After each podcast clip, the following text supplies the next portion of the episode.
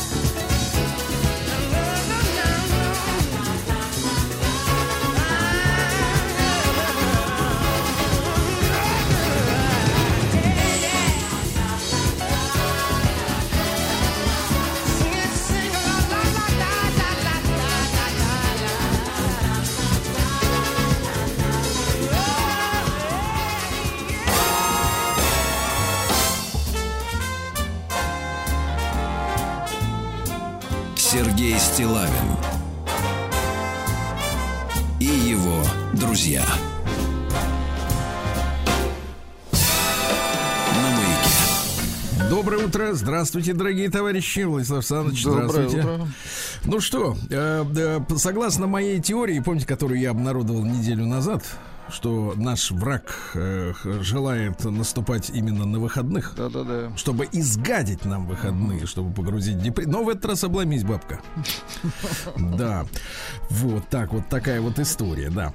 А, Из э, сиюминутного от Ирины получил письмо. Э, Сергей Валерьевич, здравствуйте. Спасибо огромное за ваш правильный настрой. Интереснейших докладчиков, собеседников, вкуснейшие темы для размышлений. Благодарю Владиславу Александровичу за его музыкальный вкус. Вот э, мы сейчас с каким вашим вкусом познакомились? Это? Стиви Вандер, 76-й год. М, 76-й год. Еще одна звезда. Понимаю. Э, Треки вашего звукорежиссера в рамках пятничной музыкальной программы и композиции будней почти всегда находят резонанс со струнами моей души. Спасибо. Ирина, спасибо. Ирине, спасибо большое, да. Ну, давайте, если уж, так сказать, э, появились, э, появилась женщина, да, в эфире. Давайте, Внезапно, да? да, давайте несколько, несколько мгновений, давайте удовольствия объявлений от женщин, которые Давайте. ищут, э, значит, соответственно, ну что они ищут? Мне Да. кажется, они, они ничего не хотят найти. Мне кажется, они не всегда мужчин ищут. И даже не женщин, понимаете? Бывает Я не понимаю, так. что они. Вот Не- давайте смотреть, давайте посмотрим, да, товарищи. Анна 40. Тебя запросы. Тебя зовут моим любимым именем. Имя не указывается. По знаку зодиака ты телец. Ты высокий и крупный, не менее 175 сантиметров, 85 килограмм. Оставил позади свои прежние, бра- прежние браки, отношения и скандалы. Готов прожить лучшую половину своей жизни со мной. Без выноса мозга, измен и прочего. Ты правильно воспитан родителями, уважительно относишься к женщине, не атеист, любишь путешествовать и вкусно готовишь. Требования к мужчине. И точка, да.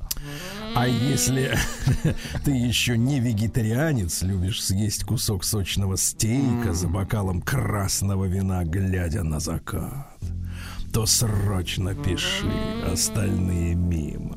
Неплохо, Дальше, неплохо. дальше, смотрите. Ну, вы не телец, так что я не Конечно, я бы. наоборот.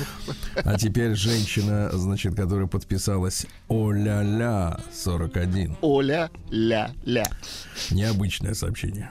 Хочу друга себе, мужчину. Друга. Я выделяю точки. Настоящего. Чтобы не хотел меня, не любил, а просто бухал со мной по выходным и гладил по пустой голове. Волшебная на, все, на всю голову. Секс не предлагать. Жизнь и так. В поисках алкаша, понимаю? Так, дальше. Давай. Кристина 43 декольте. Давайте. Реальная, целеустремленная, привлекательная, яркая женщина ищет достойного мужчину. На глупые вопросы не отвечаю. Например, какая ты сексуальная или что ты любишь в сексе. Мужики, вы реально дебилы. Чтобы дойти до постели, нужно привлечь к себе женщину, девушку, действиями, поступками, с собой, в конце концов, а не писать или спрашивать тупые вопросы. Действуйте реально, достойно себя ведите, чтобы к вам притягивала, а не отталкивала. Дайте почувствовать мужчин настоящих, если ты здесь, пиши мне большими буквами. Ну, еще парочку Давайте. замечательных. А нет, одна, но какая? Но крепкая, давайте. Девушка со стройными ногами. Так, Елена 37. Девочка, цветочек. Люблю солнечную теплую погоду. В 37 лет это пишет человек. Девочка, цветочек. Люблю солнечную теплую погоду. Люблю улыбаться и радовать окружающих своей энергией. Я очень ранимая девушка. Могу заплакать из-за любой ерунды. Очень люблю жизнь и ценю каждую ее минуту. Видимо, спит и ценит. Хочу получать эмоции от жизни, наслаждаться. Меня привлекают заботливые, настойчивые, умные, целеустремленные мужчины, которые до конца идут к своим целям. Очень нравится, когда мужчина знает нужный подход к девушке. Если ты именно такой, давай знакомиться. Это графа о себе. А теперь желание. Идеальное первое свидание – это ужин в ресторане в центре города. И какой язык любви тебе ближе? Подарки. Это прекрасно. Прекрасно. прекрасно. Да. Какие дрянь. А?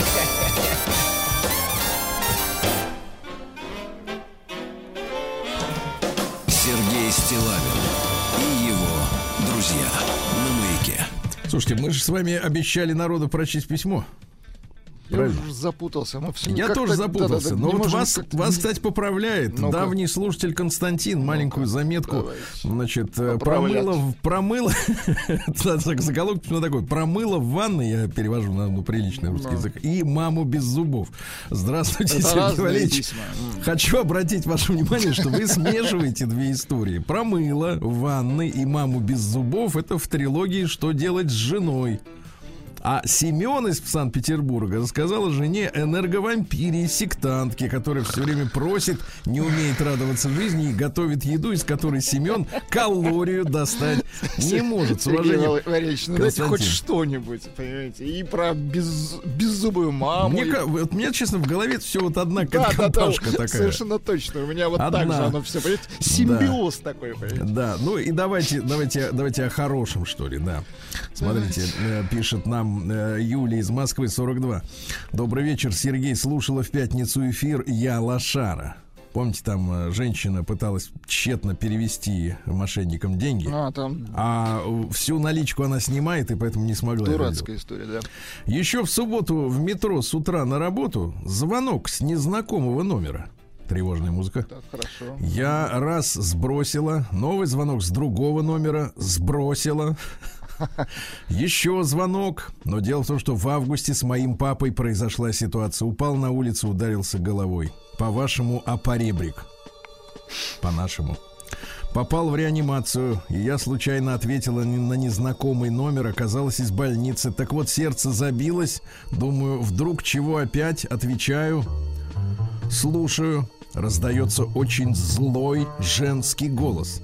Капитан МВД России Соловьева. Я в метро, поезд новый, в поезде хорошая звукоизоляция. Я сразу понимаю, звонят с незалежной. Как надо, интересно, провести, про- или прочтись фразу капитан МВД России Соловьева, чтобы понять? Ну, наверное, как-то Ну, бабонька, она сердцем чует. Нет, нет, нет. Це-капитан. Ну, давайте. Капитан, Да, капитан, да. да. МВД России. России. Соловьева. Соловьева. Це Росія. Ага. Да. Я ставлю телефон на громкую связь, чтобы люди слышали. В салоне поезда. Продолжаю разговор. Представьтесь, пожалуйста, еще раз. Она. Капитан МВД России Соловьева. Очень злым голосом. У меня просто злости такой нет, чтобы так сказать. Я. Что вы хотите, капитан? Она. На вас заведено уголовное дело. Уголовное, видимо. Вот тут уже можно что-то понять. Я. А вы знаете, капитан Украины, что в России по закону представители МВД РФ людям по телефоны на телефоны не звонят. Она очень зло. Вы что, не понимаете, кто вам звонит? Я. Понимаю, только обижает, что не генерал. Она очень грозно рычит и бросает трубку. Весь вагон смотрит на меня в недоумении, что за отважная пухляшка. Пухляшка. Так хамит капитану МВД. Какой-то мужик говорит злобно. И для чего ты этот тут цирк устроила? Я. Простите, это была ваша коллега с Украины? А это был не цирк, а просвещение моих соотечественников, что ни полиция, ни банки людям не звонят. И Сергей Стилавин, кстати, в субботу утром лекция, каждый метро. божий день в своих эфирах об этом говорит. А все шарлатанство происходит потому, что каждый из вас каждый день является каким специалистом по военной операции. Каждый из вас критикует, а элементарных законов, прав и обязанностей просто тупо не знает, не говоря о Конституции. Очень зло сказал им всем. Прям вот наотмашь, да? Они такие держатся за поручни, такие дрожат уже от страха. И думают, бежать или нет. А А бежать-то куда бежать-то? Поезд-то едет в тоннеле. Я громко провела ликбез по поводу законов. Так. Молодец, о том, полит- что- политинформация. О том, как кредит берут, спасайся, бери кредит. Ребенок сбил человека, неси деньги, откупайся. И на вас заведено уголовное дело. Козел, давай так. Козел этот вышел, сказал, что я мразь. Смотри, как завелось. Видать, сотрудник капитана Соловьева. А три человека, две бабушки и женщина, сказали: большое спасибо, дай бог вам здоровья за смелость. Так вот, я думаю, а, не надо молчать. Моя хата с краю, ничего не знаю. Надо бить в набат. Спасибо большое за эфиры, товарищи. Дай бог вам здоровья. Э, С уважением, Юля, Москва, 42 года. Совершенно присоединяюсь к этому пожеланию. Женщина. Юля, молодцом. Да. Прием Так корреспонденции круглосуточно. Адрес И не выпускать из метро. vk.ru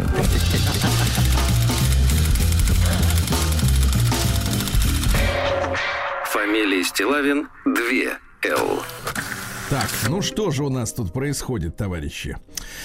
А вы знаете, я вам скажу, э, я вам, мо- может быть, сенсацию вам э, Давайте сообщу, сенсацию. дорогой Вл- Владислав Саныч. Но сенсация заключается в том, что мы сейчас с вами продолжим чтение письма от Семена, который скрылся. Но действительно пришло теперь уже письмо от его разводящейся жены. Да вы что, распознали. Так мы его, ну видите, как распознавали, помните? Прищучили, да, Мы да, же да. говорили Да. про 40 годочков. Вы ж, да, сделали подсказки. Он сам сделал подсказки. Но давайте, я Любо- обещал вам дочитать давайте, его давайте, письмо. давайте. Да, а вы знаете, что ответила, откликнулась. э, Интересно. Чуть не сказал змея, э, жена. Просто знал, знавал одного профессора. Оппонент. Он официально свою жену змеей называет. Даже при ней. Ну, человек с тремя высшими философскими За глаза. За глаза и за уши. За глаза змеи. Ой, да. Итак, на чем же мы с вами относим? А, с дочкой уехал в Москву на три дня, чтобы быть с ней и радовать ее детскими развлечениями. Помните? А поздравила она меня словами, это у нее день рождения был, с новым этапом в твоей жизни. Вот. Мы с тобой проживали множество жизней вместе, пишет жена. Первое, первобытные люди, и ты тащишь меня в свою берлогу. Знаете, вот говорят, мужик не тащит, а, не тянет. Ну, это другое. Это в берлогу, Сергей Валерьевич. Так-то любой мужик, мне кажется, может тя- Потом тянуть. ты был моим отцом строгим, потом братом во времена Великой Отечественной войны. Братом. Был хозяином, а я рабыней. Романтично. И самое страшное, откуда у тебя столько обид на меня, на мою душу? Это история во Франции, где я была властной женщиной, а ты маленьким мальчиком. Во Франции. Почему надо обязательно выехать за границу, чтобы попрактиковать свои фантазии? Маленьким эти, знаешь- мальчиком можно быть и в России. Что там во Франции такого? Да Лабутаны теперь, здесь те- продаются. теперь уж ничего. Да, да теперь уж это и газа там не особо. Да. А, значит, эта женщина издевалась над малышом, запирала в чулане, кричала, била. Я много раз видела в красках это воплощение и твои напуганные злые глаза. Я много раз просила прощения у твоей души и переигрывала опыт. И твоя душа очень веселая. Я часто с ней разговариваю, и она мне многое о твоем состоянии и теле рассказывает. То есть она вынула из него душу и, И, общается с ней разговаривает с ней. Это вообще законно. вне его тела. Да-да-да. Не нужно, не нужно тело. Мгм. Тело вообще не нужно. Нужна душа и деньги. Нет, извините.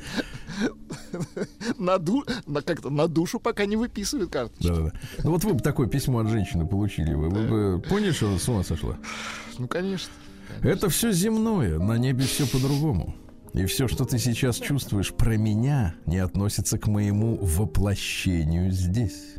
Все твои чувства застряли в прошлом. Видимо, в, в брате во время войны. Застрявшее чувство. Так? Ага. Что-то у меня чувство застряло. Пойду в душ. В этом, с этим человеком уже невозможно, теперь продолжает письмо Квази Семен. С этим человеком уже невозможно разговаривать объективно. Ну, после таких писем-то. Она, оказывается, разговаривает с моей душонкой. Она обо мне якобы знает больше, чем я сам. Но никак не может понять, что в ней самой нет ни человечности, ни искренности, ни честности. Представляете, какая пощечина прям в прямом эфире, да, звучит. В тишине хлестка. Пощечина без щеки. Ее внутренний мир пуст, как барабан. Я чувствую, что все ее доводы для меня пропущены через ее призму мировоззрения, где, по ее мнению, я держу обиду на свою мать и упрекаю все э, и- и спускаю все это на жену, где мои элементарные просьбы не переиначивает в страшное слово, она переиначивает в страшное слово упреки. А у нее-то это пошло от детства. Она сама же ведет свои блоги, трез, трезконит на своей странице. Треско, нет? Миш? Трезконит. Трез. мгм. Не знаю, что это такое, ребятушки. Если вы встречали такое слово, уж напишите. Что в детстве ее родители не воспитывали, не занимались, не играли с ней, не учили элементарным бытовым навыкам. И я это постоянно вижу, как неумело она возится на кухне. Она писала, как ее отфутболивали родители словами «некогда» и много работали. А сейчас в жизни ее, ей ни слова дельного не сказать, ни совет дать, ее это страшно бесит. Видно, что не было у нее родителя-наставника.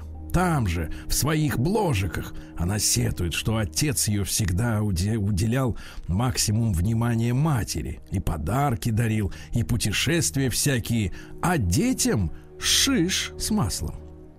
Вот они детские обиды. Отсюда и тяга ее доказать всем, что она не пустое место. Купит квартиру, машину, да показать им скорее, баловать себя шмотками. И вот сейчас я вижу, что теперь уже бывший тесть — это такой домашний мужичок, живущий под крылом у курицы на сетке. Ему всегда наглажены брючки. Ему позволено иметь телевизор для просмотра, купить машину для езды, ходить в баню по воскресеньям, иногда выпить стопочку. Вот и все. Все денежки в дом. Если куда надо, так отпросится у маман. У маман. Шибко голос дома не повышает, а если и поругается, то на новости в телевизоре потрещит никак не по домашней атмосфере. Так и получается, что эта жена никогда не слышала воспитаний отца, не знала твердого слова, не знала, что за вранье можно отхватить. Отец не научил понятиям совести и не говорил, что любит дочь, не обнимал никогда. Так сформировалась, обличает наш Квазия Семен, несчастная женщина, как озаглавлено это письмо, которая не может быть самодостаточно счастливой, не может не завидовать кому-то. Она каждый раз куксится, когда я играю с дочерью, когда кручу ее на руках, бегаю, позволяю по мне лазать, стучать, целовать. Как говаривал один психолог, такая женщина все, что не делает, даже отдает так сказать, э, со знаком все еще, все это со знаком минус, с отрицательной энергией. М, Узнав этот факт, я вспомнил, какие странные чувства возникали, когда она приходила, обнимала меня. Какая-то гнетущая обстановка того, что я что-то должен сейчас ей выдать. Как будто она приходит и ждет от меня слов и действий. Так же и с ее едой. В какой-то момент мне стало противно питаться ее едой. И потому что она сухая, ненасыщенная, все, что она дарит, хочется вернуть обратно. Потому что это не подарок. Это ее попытка показать, как она великодушна. И даже после акта близости это чувство, что меня использовали. Как бы смешно это ни звучало, в этом месте э, разрешаю поржать. Разрешает. Сейчас поржем. Пока на этом закончу, ибо в 2 часа ночи мозг не соображает. Если интересно, могу рассказать, что есть подруга сердца. Квази Семен, очень интересно. Очень очень интересно. интересно. А за, для вас см- смеется Американец. американец. Самый неприятный смех. Сергей Стилавин Ну что ж, товарищи, 17 октября сегодня, сегодня день участкового. Не волнуйтесь, терапевта. Вот. Вы вызываете, вызываете к себе врача? Пока нет. Помню, А на надо? отдыхе в этом году А, ну пытался. вы, вы не, по, по- э, не по району вызвали. Вот Нет, ну, вы- конечно, не по району, был там в нескольких тысяч километрах от дома. Несмотря на наличие всех страховых полисов и ДМС, и ОМС, с врачом я так и не встретился. Это чужой больной, не, не надо к нему приезжать. Да, ну то есть, по- как бы сказать, загибаться нельзя. Загибаться нельзя, Владислав Александрович. Так что На лучше и не- выезде, И согласен. не видеть терапевта. вообще. да. А Всемирный день травм. Ну, у каждого есть какие-то травмы. Душевные, в- Психически. да, психические травмы, конечно. Международный день борьбы за ликвидацию нищеты в 87 году в Париже прошла манифестация. Ну, вот, а вчера тоже прошла. Говорят, 140 тысяч человек вышло на улице Парижа. Их разгоняли газом. А, кстати говоря, не тем. Не тем, не тем газом разгоняли. Международный... Потому что того газа нет. Того нет, а вы этим топите, раз у вас его столько много, да. Не горит, вот в чем Да, проблема. Международный день кредитных союзов, ну, нам эта штука неведома, это для западных людей. Это когда люди объединяются в такие команды и друг другу сужают деньги практически за копейки. Вот, но у нас этого нет, у нас микрофинансовые организации. Так сказать, раздевай штаны называется. Э, День электронных таблиц, понимаю. э, У доктора у нашего сегодня, который отъехал на очередной праздник, вот, как- вот он решил отъехать сразу на все свои праздники. череда, Сегодня да? Мгм. Шемения, Ацереты, Симхат, Тора. Короче, начинают читать Тору сначала. Поздравляем с Сынок, Толиком. ну, цикл закончился, да? Э, День посиделок при свечах. Европейский праздник. Кажется, На, на день что-нибудь безвкусное. Ну, вот это когда женщина, например, э, вроде ничего, но на ней шифона много, да, знаете, так вот. Это вот как... э, Это как будто она челками обернулась вся с ног до головы. Полупрозрачный. Э, Возвышенный день сегодня хорошо. Международный день регулировки своего стула. Нет, нет, это не биология, это имеется в виду кресло там и да. Кресло-качалка. Да. Ну так, э, скажу, для, для приличия. День очистки десктопа, ну то есть рабочего стола на вашем компьютере. Правильно, Всякий мусор чистить, оттуда надо да. удалить. День чернокожих поэтов. Мне кажется, это в полной мере день Александра Сергеевича еще один, да? Ну, кстати, да. Да. День прощения бывших. Ну, судя по письмам наших слушателей, нет Да им было бы прощения. кого прощать. Да, да, да, да. День пасты, очень хорошо. День нежности сегодня. Вот, вот женщина у нас очень любит, чтобы мужчина был и сильный, и одновременно нежный. Нежный, Да. щедрый. И ага. серьезный, и веселый. Ну, они такие у нас, эти Просто женщины. Других у нас был, да. для вас нет. Э, После Дня нежности есть День крайности. Крайности, да. Крайне нежный мужчина, да. И, наконец, сегодня Ерофей Лешегон. Вот у нас есть Никита Бесогон. Некоторые не понимают, что за прозвище такое. Это гонит бесов. Вот. Это такой, да, действительно, исторический деятель. Так вот, э, с Ерофея и зима шубу надевают, говорили. Но пока что как-то вот с холодами у нас проблемы. Кстати, верили, что на Ерофея по лесам бродят лешие.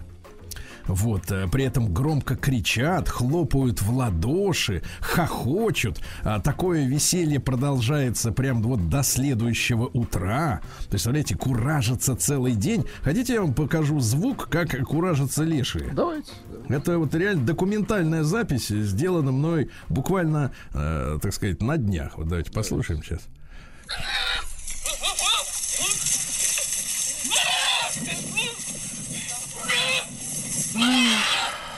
Хорошо. Сергей Стилавин и его друзья. Интересный зверек, да. Да, да, лешие, конечно. Вот, что же у нас? В 1800, 1734 году родился Григорий Григорьевич Орлов, граф, один из братьев, и, значит, фаворит Екатерины II. Да? Вот, талантливый, красивый. Талантливый фаворит это важно, иначе не... Конечно, выносливый, мы можем делать такие выводы, да, зная, так сказать, ситуацию. Ну, чем занимался-то? Подавил чумной бунт в Москве, например, то есть все-таки офицер. Прищучил, знал- разогнал. ш- Что как, да-да-да. Вот. Ну и, соответственно, является основателем Гатчинского дворцового паркового ансамбля. Это тоже под Питером. Ну, все знают Питер, Питер Дворец, знают, да? Царское село, э, вот, а Гатчина не менее ж прекрасно. Э, Вот э, именно Орлов руководил строительством парка, да. А В 1740-м участники второй Камчатской экспедиции Витуса Беринга основали в этот день Петропавловск-Камчатский, где, как нам обычно говорят, полночь. Поздравляем. Вот. Поздравляем, товарищи. Да, в 1760 году Клод Анри де Рувруа, Ру- Рувруа, себе. Сен-Симон, на самом деле, фамилия Сен-Симон. Французский граф, ну, видимо, денег было много, поэтому стал социалистом-утопистом. Время на это Утопистом. у него было. Свободно. Было время, да, Стал утопил. утопистом. Цитаты какие? Лучшее общественное устройство – это то, которое делает жизнь людей, составляющих большинство общества, наиболее счастливой, предоставляя им максимум средств и возможностей для удовлетворения их важнейших потребностей. Обращаем внимание на сегодняшнюю иде- идеологию Европы и Америки. Там все завязано на меньшинствах. К сожалению, да. Значит, они не хотят создать э, наилучшее общество, правильно? Значит, цели такой нет. А в 1831 Майкл Фарадей произвел первое успешное испытание электрического динамо. Начал крутить динамо. Вот. Открыл электромагнитную индукцию. Владислав Александрович, Да вот вы молодец. техник у нас, да. Да. Вы объясните, как вот там вот из... В чем секрет, что вот крутишь, и оттуда ток шибет? Ну, вокруг э, провода магнитом крутишь, а в проводе появляется ток, представляете? Вот это мистика. Мистика, но это физики уже к этой мистике привыкли. То есть к чему физики привыкли, то наука, да, к чему нет, то мистика. Понятно, понятно. Надо их приучать побольше, да. Пусть посещают спиритические сеансы. Мне кажется, многому можно научиться там. А в 1855-м состоялось сражение у Кинбурна. Вот э, Кинбурн это старая русская крепость в Крыму. И в этом сражении были впервые применены броненосные корабли. Понимаете, да? Э, То есть э, мы стреляли по этим кораблям, наши русские артиллеристы, а бомбы разбивались словно стеклянные. Но, справедливости ради надо сказать, что, кажется, и в Древней Греции, там, ну, в те еще времена использовались э, корабли иногда, которые умельцы обвешивали э, пластинами металлическими. Защитой. Мгм. Да, то есть это как бы не изобретение конкретных, э, так сказать, людей 19 века. Ну, а Что же, у нас в 1880-м Владимир Евгеньевич Жаботинский родился. Кем был-то? Был журналистом, но активным деятелем сионизма. Понимаю. Понимаете, да? Помните, у нас были ксионисты? Ну, они есть. Э, Вот, замеч- Часть отъехала, Замечательные люди. Кстати, в детстве дружил и в юности с Корнеем Ивановичем так. Ну, Чуковским. видите, помните? хорошо. То есть Вот тут сейчас на прошлой неделе его внука обне- обнесли, 2 миллиона украли у внука Кошмар. Корнея Ивановича, да? Да. А в детстве его дедушка дружил с сионистом Жаботинским. Видите, как вот все переплетено плотно. Так, там история такая. Помните, у нас был, э, были э, еврейские э, значит, революционные организации, бундовцы. Вот. Они не хотели туда переезжать. А сионисты хотели, понимаете, тут есть вот э, разница. Это надо понимать, Владислав. Э, Разные цели были, понимаю. Разные ц- цитаты. Давайте. Вот что говорил. А, Для всякого дела два правила. Не торопиться и мертвая хватка. Хорошо. Нет, ну здесь не Очень. поспоришь. Как змея, да? Потихонечку, потом раз и все. Да. В 1896 году э, Антон Павлович Чехов провалился со своей чайкой. Э, Полный провал в Александринском Расстроился, театре. сказал, больше писать не буду. Да, Вот. больше для театра Для не театра, строки. да, Да, да. вообще, в принципе, ну а что? Ну ты же писатель. Зачем тебе писать этим театралам, правильно? Вот. И история-то какая? Что, во-первых, халатно поставили режиссеры. Во-вторых, э, собрались на премьеру чиновники. Вот сейчас говорят, у нас в самые дорогие театры, где билеты э, ужасных денег стоят, да, в основном ходят вот как раз очень состоятельные люди. Вот, и с женщинами такого, э, так сказать, вот тоже масштаба высокого.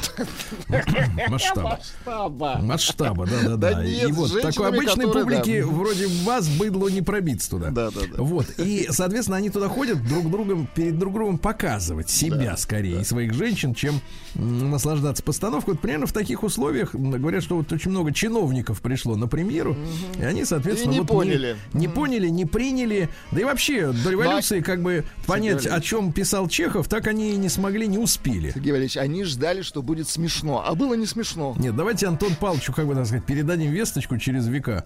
Э, Антон Павлович, надо было как бы конкретнее писать. Да, да, да. Они тупили.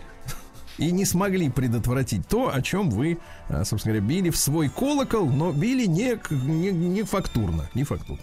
А в 120 лет назад в Детройте выпустили первый автомобиль марки Кадиллак в этот день. Ну, сейчас Кадиллак, к огромному сожалению, это просто э, премиальный вариант э, General Motors. Кожа подороже, облицовочка другая. Ну, к сожалению, принципе, это не, больше ни- самостоятельная, ни- не ничего, самостоятельная марка, к огромному сожалению, да. А в 1911 году Михаил Захарович Друян, кинооператор, мультипликатор и аленький цветочек. Ну, помните, когда вот те мультики по людям рисовали? То есть сначала А, снимали красивые, кино, Да-да-да, где вот похожие на, на все настоящее, нарисовано направо. реалистично было. Да, Да-да-да. золотая антилопа, жил был Шик. пес, но это уже перестали когда срисовывать людей. Жил был пес, это вот э, Это все равно все отличный мультик. Да, необыкновенно. Кстати, самое смешное, что э, там показано как бы украинцы, Да. А на самом деле сказка-то в оригинале литовская. А озвучил это Джигарханян. А? Не- А озвучил Джигарханян. Ах, Вот как хорошо, нас вот дурили-то, эссе. а? Ага. Дурили. Кстати, на тему того, чем занимался кинооператор, мультипликатор. В 41 году ушел добровольцем на фронт. Вот так вот. Вот такая история, ребята, да. И Вовка в тридевятом царстве. И про бегемота, который боялся прививок. Ой, шикарные И мультики. паровозик да, из да, да. Ромашкова, который у нас в кулинарной экспедиции. Да, да, и малыш и Карлсон это его. Шик. И пес в сапогах это он. Представляете? Вот такие люди, фронтовики. На- В 1915-м Артур Миллер родился, американский драматург. Ну, вот некоторое время был женат на Мерлин Монро. Некоторое время... Пять лет. сколько? А, пять лет Пять лет, пять- некоторое время пять лет. Ну, давайте цитаты. Давай. Разве в Америке была какая-нибудь другая женщина, за которой бы гоняли из Нью-Йорка туда-обратно вертолет ради двух фотографий? Что-то ненормальное было в том, как все в ней нуждались. Она обладала поистине магической властью. В ее популярности было что-то скрытно-параноидальное. Она была женщиной, но не могла вести семейную жизнь, играя на публике отведенную ей роль. То, что ей приходилось воспринимать себя в двух ипостасях, собственными глазами и глазами зрителей, видимо, усиливало неизбежность нервного расстройства. Будучи порождением эпохи 40-х, 50-х, она доказала, что сексуальность не уживается в, в американской душе с серьезностью. Ну, чувствуется Раздва- драматург, раздва- да? Раздвоение личности. Очень Да. жалко девочку, конечно. Или, например, вот смотрите, очень важно в, в- в отрыве от Мерлин Монро. Там, где начинается выбор, кончается рай и невинность. И посмотрите, действительно, вот в последнее время нам все время говорили, ну, из рекламных роликов и вообще, что надо делать выбор, помните? Выбирай, выбирай. И действительно, э, вместо невинности разврат. М? Отвратительно. Вот такая вот история, да. И в 1917 году Яков Федотович Павлов, герой Сталинградской битвы, тот самый, чьи солдаты и он сам обороняли знаменитый дом Павлова в Сталинграде. Сергей Стилавин и его друзья. На маяке. Конечно, надо сказать о Якове Федотовиче Павлове, э, герой Сталинградской битвы. Э, Они 58 дней держали этот дом, представляешь? 58 дней. Причем немцы э, штурмовые группы свои э, отправляли. Им удавалось захватывать нижний этаж здания, но целиком никогда не могли. И немцы не понимали, а как снабжается, откуда боеприпасы э, берутся, да? Там же было около 30 человек, 31 защитник дома. Из них погибло трое вот за эти два месяца. Остальные держались, помогали артиллеристы. А в подвале в этот момент жили люди, которые там, представляешь, вот все эти два месяца. Удивительная история, да. Я напомню, почему мы боролись так за э, Сталинград и именно вели вот эти уличные бои за дома, потому что было принято решение э, и гениальное, да, завязаться именно с немцами э, в пехотном сражении, потому что они бы нас абсолютно точно переиграли бы в артиллерийском или в авиационном, да, мы бы, а, а поскольку мы с немцами были, ну вот в перемешку в городе, а немцы не могли бомбить и обстреливать из артиллерии. А город этот был крайне важен, потому что если бы удалось им прорваться к Волге, то была бы парализована переправа нефти э, и топлива, которое нам остро было необходимо. То есть это, э, конечно, ге- ге- героизм невероятный и мужество невероятное. В этот день в 1913 году родилась Маргарита Канзина. Ну, ни о чем, да? А потом говорит, а буду-ка я Рита Хейвард. Ага, вот это мы знаем, да. Да-да-да. Певицу. Дайте нам певицу-то. Есть? Риту Хейвард. А, нет, ну, конечно, нет. Она актриса, ну Она что актриса, вы. В 1918 году в Москве основан первый в мире государственный музей игрушки. Бывали Хорошо, конечно. В таком Я музее. оттуда вышел. Вот Аль Капоне сел в этот день на 11 лет в 1931 за уклонение от налогов. Вот, да-да. Э, Вот, ну что интересного про Аль Капоне? Цитаты какие? Ну Вот, э, пуля очень многое меняет в голове, даже если попадает в зад. Да. Накорми и напои своего врага, прежде чем убить его. Ну, у них свои законы, мы понимаем, да. Ну, свои законы, Да, согласен. Вот. э, В в 33-м Альберт Эйнштейн приехал в Нью-Йорк как беженец из Германии. Да. Э, В этот день, э, в 56-м году, в Швеции заработала первая в мире автоматическая система мобильной связи. Ну, то есть рации... 56-й год. Рации, да. Ну, они были, естественно, у всех спецслужб, но тут вот разрешили и э, особенно, особенно состоятельным людям тоже, вот, как бы сказать, звонить из автомобиля. Это так важно, правда? Иметь возможность позвонить из машины. Ну, тогда оказалось. А, Вот. В этот день, э, что же у нас, в 58 году по почину предильщицы Вышневолодского хлопчатобумажного комбината Валентины Гагановой началось движение передовиков производства. Э, Причем не просто как бы давать план, да, а оказывать помощь отстающим. Мгм. То есть Молодцы, вытягивать да. тех, кто плохо работает, кто пьяный на работу Мгм, приходит, чтобы он...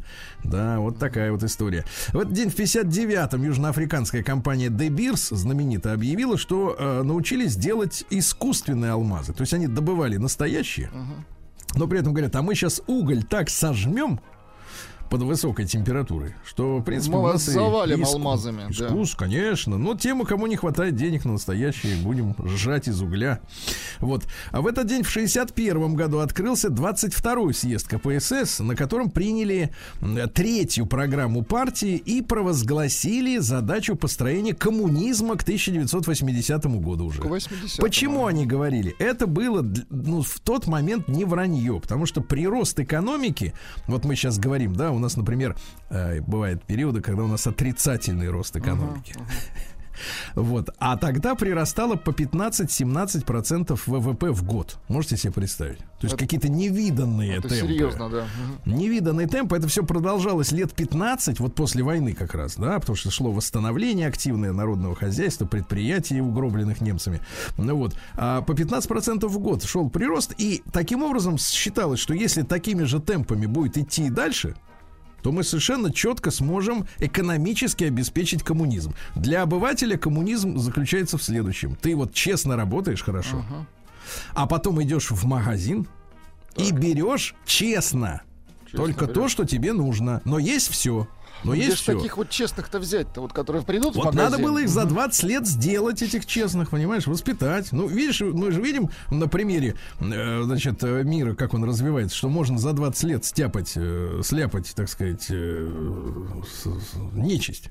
Конечно. Можно, видимо, и хороших сделать, если хочется. Ну, Настрогать такая можно, Логика да. такая, да. Ну, то есть вот, вот пошел в магазин, взял что, что- то, что надо, понимаете, да? Не 10 джинсов, 20 банок икры, а то, что надо. 50 лет сегодня исполняется Вайклифу Джину, американскому певцу из группы Fugees. Помним.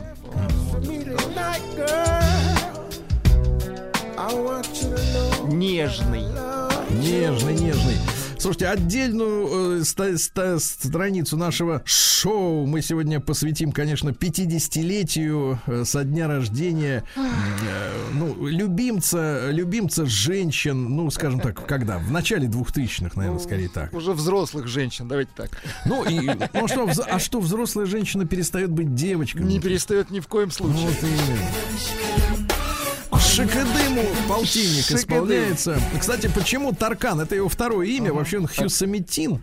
Э, Вот. э, Ну, э, родителям очень нравилась юмористическая книга, которая была популярна в Турции в 60-е годы. Он родился в 72-м. И они назвали его, ну, я даже не знаю, какая у нас вот есть юмористическая. Ну, например, солдат Швейк, условно Ну говоря. да, крокодил, во, юмористическое. Мгм, Они назвали его крокодилом. Ну, Ну, примерно типа смешное название.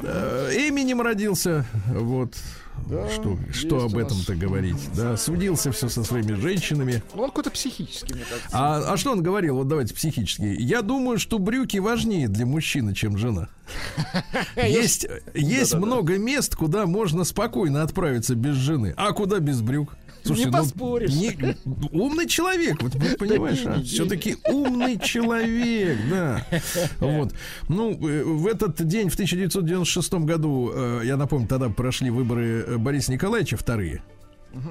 Э, Рейтинг у него был не очень.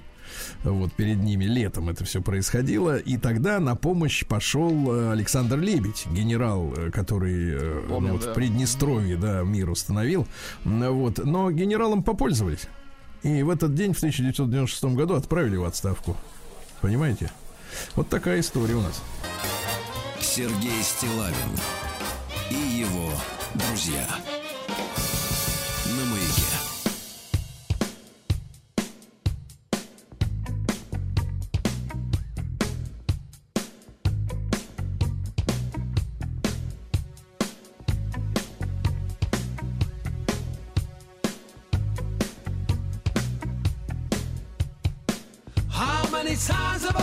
This dream that wakes me from my slumber? How will I ever get to sleep again? Counting sheep in a book of numbers.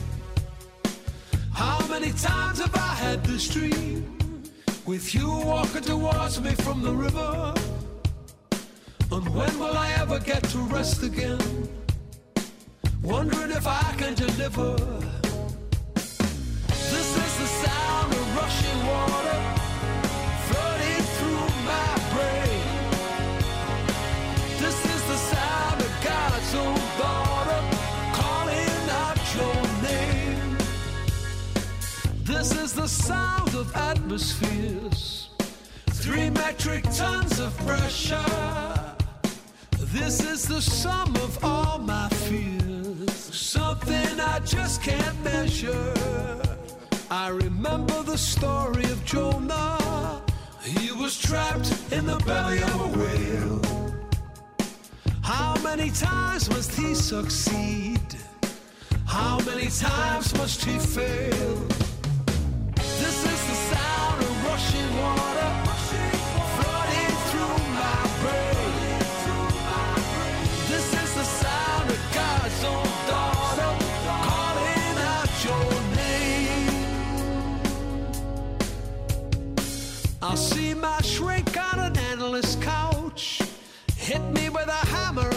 say, ouch. What we have here is so easy to solve. Just takes a firm purpose and some resolve. This is the sound of rushing water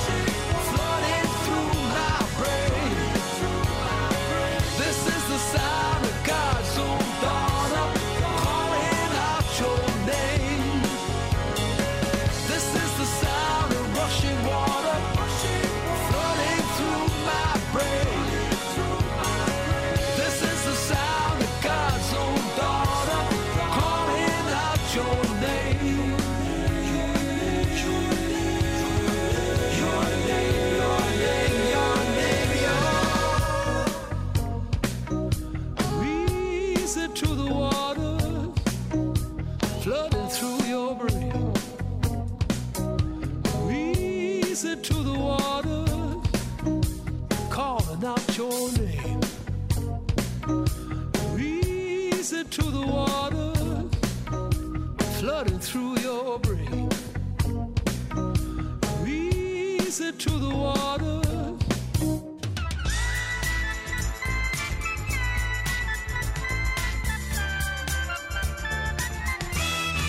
Сергей Стилавин и его друзья.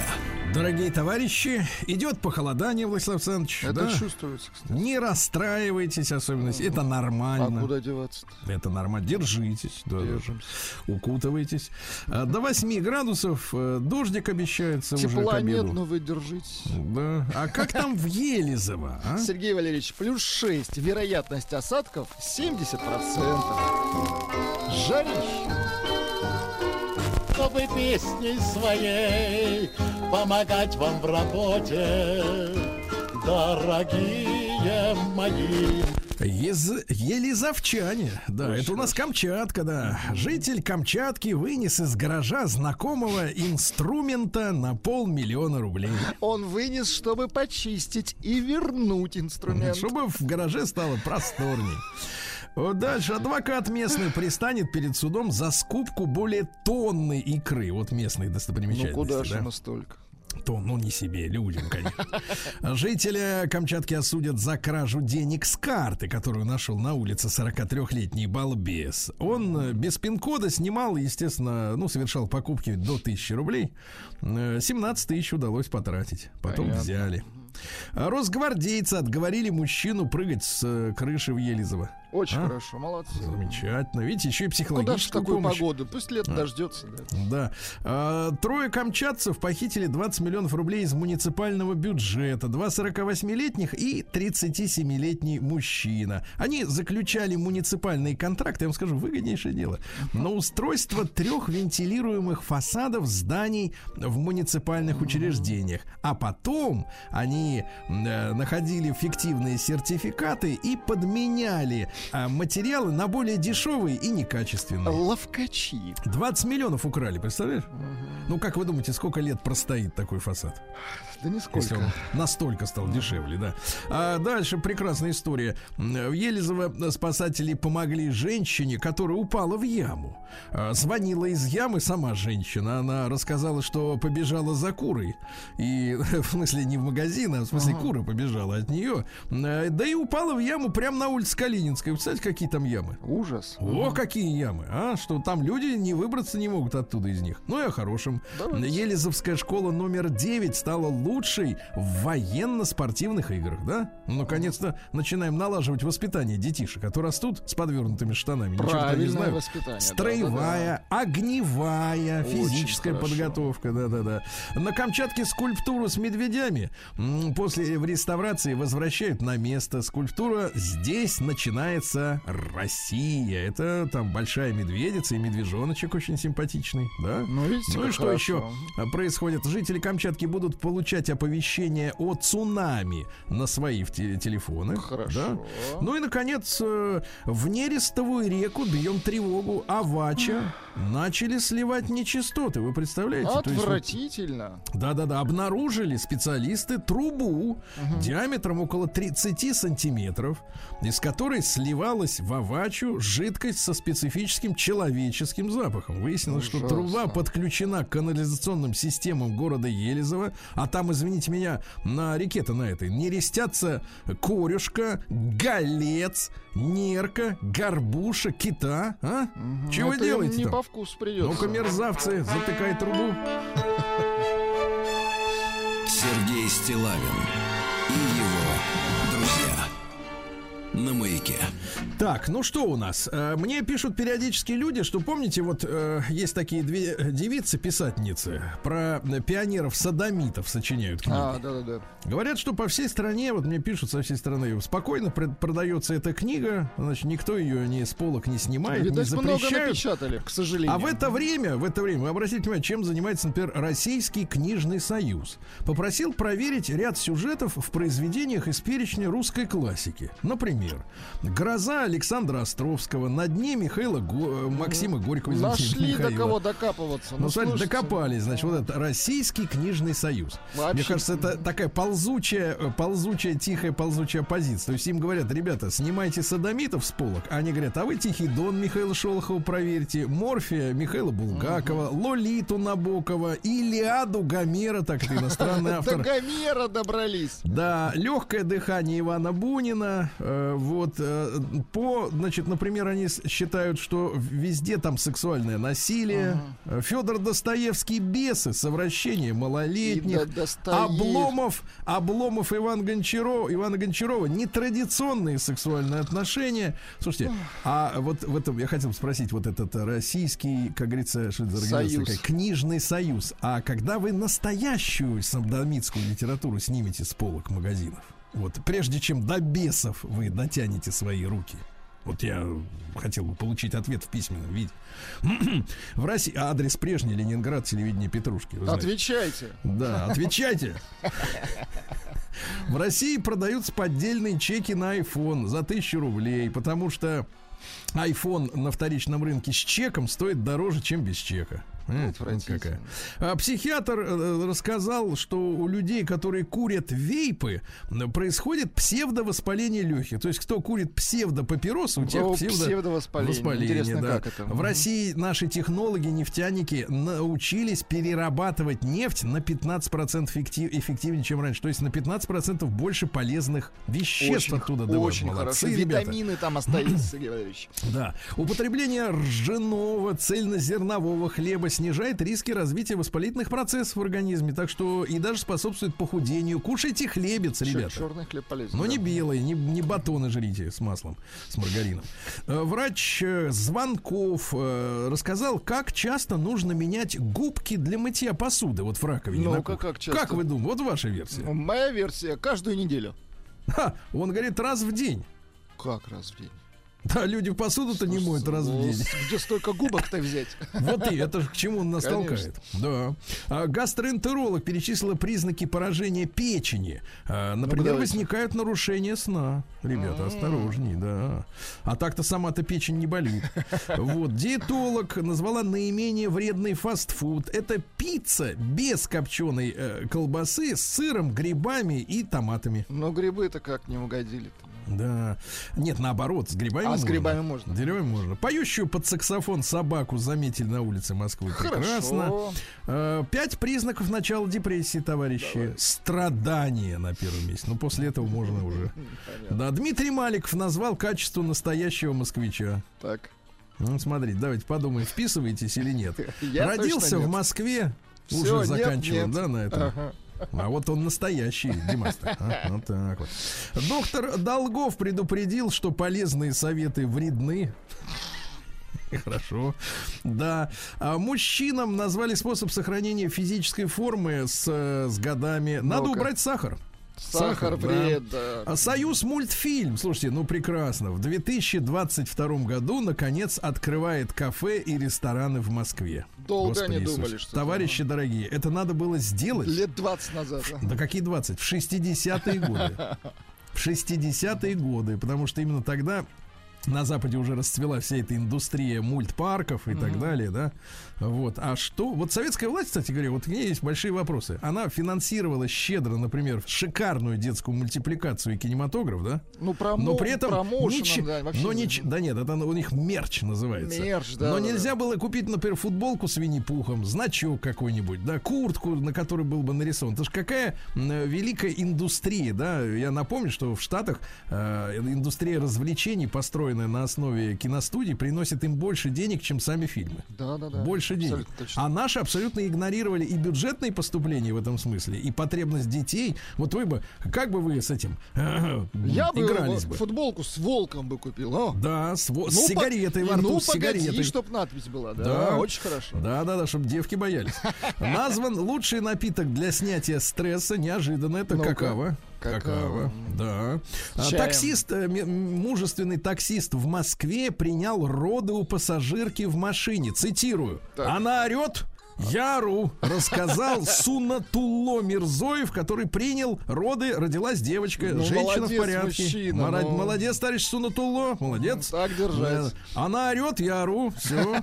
А, названо в безопасное время прослушивания музыки в наушниках, друзья мои. Два раза в день по 30 минут, не больше. Не больше. Мгм. Если вы хотите слушать музыку дольше, то надо обращаться к психиатру, потому что вы Врачу, ок- да. а, боитесь оказаться наедине с своими собственными мыслями. Да, диетолог э, назвала главной ошибки худеющих. Резко снижать калории нельзя, товарищи. Резко нельзя. хорошо. Жители Москвы чаще всех остальных россиян покупают э, золотые кольца в среднем 15 600 за кольцо. Но это товарищи. те, кто родились в Москве, Сергей Валерьевич. Это важно. Да, это Маликов и его друзья. А Психолог, посове- психолог Макухина Так. посоветовала не кричать на ребенка, который застал вас, родителей, за сексом. Можно ведь спокойно сказать. Ха-ха. А, ну тут главное, знаешь, какая фраза? Тут фраза «Родителям надо сохранять спокойствие». Только То есть, спокойствие. нет, то есть перед этим, погоди, они рычали друг на друга, э, неистово бились в непонятных э, позах, как, и- как из программы э, Сына, про иди животных. отсюда, пожалуйста. Да-да-да. Нет, нет, и- э, надо сказать так. Можно спокойно ведь сказать, что это естественный Ага. процесс для двух любящих друг друга Еще и мамы и показать, папы. что это естественный Ага. А Секс-коуч Маро Морозова. Звучит, конечно. Предупредила секс-коуч. Предупредила мужчин, что порнофильмы вызывают наркотическое привыкание. А- Ага. Одурманивает, Сергей Валерьевич. Геннадий Онищенко, наш человек, Так. э, предупредил о пандемии психических заболеваний и призвал пить травы. Травы, травы, Ну и, травы. наконец, давайте, как живут чебоксары? Не так часто город попадает, честно говоря, в новостную ленту. Может Вместе быть, с это, конечно, чебурашкой и чебе... Да, чебуреками. Чебуреки и чебоксары, да. Да. А, Но в Чебоксарах вот тоже дош- вот до них тоже дошел вот этот процесс крупных городов. Ну-ка. С- Мне кажется, все-таки странная история. А, Девочка родилась в Чебоксарах, и ее назвали скандинавским именем Фрейя. Ты представляешь? Ник- Фрея это богиня любви и войны. Что в нашем менталитете, конечно, друг с другом ужиться никак не может. Но вот девочка жива, здорова, дай бог ей. Здоровья и другого имени.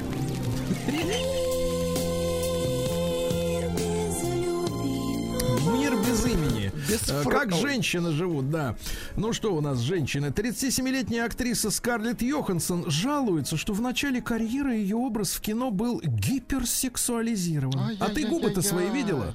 Губенки ты видела свои, Скарлетт? Ты что хотел? Тебя... Губенки так прикуси. Не, погоди, ты хотела Гамлета, что ли, играть с такой э, С внешностью? такой внешностью. Вот, Вот именно, да. Вот именно. Загрязненный воздух влияет на ожирение у женщин. Чем грязнее, тем ж- Чем жир- жирнее, ну понятно. Неожиданно, товарищи, есть- частое посещение парикмахерской пожилыми людьми Так, так, грозит женщинам, не мужчинам, Ага. инсультом.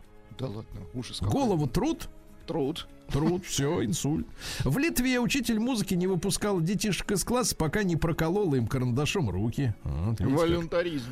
Алена Апин отсудила у Первого канала 150 тысяч рублей за перепевку бухгалтера. Но я так понимаю, больше Алену туда никогда не позовут, да. Бывшая порноактриса, бывает бывшая, интересно, Саша Грей озвучит персонажа в компьютерной игре. Э, Я навел справки, ртом озвучит. Ртом, не волнуйтесь, да.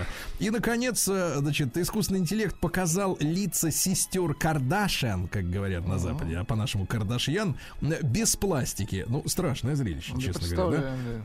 Любительница кладбищ в Лондоне посетила 200 похорон за год. Понимаю. Любитель. Вот смотрите, у них так вот можно развлекаться, оказывается.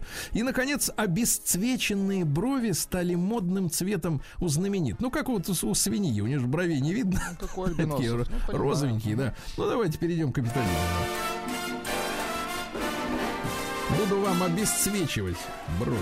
А я вам. А вам даже не нужно. А мне не надо. Новости у так капитализма. А, удивительно, психологи выяснили, что игры детишек у воды позитивно влияют на психику, когда они взрослые. Ну, это если у вспомнить. них есть круги плавательные. Тогда Ну, да. у А воды, у а не воды. в воде. А зоо- зоопсихологи выяснили, наконец-то, западные, что собак нужно воспитывать как детей.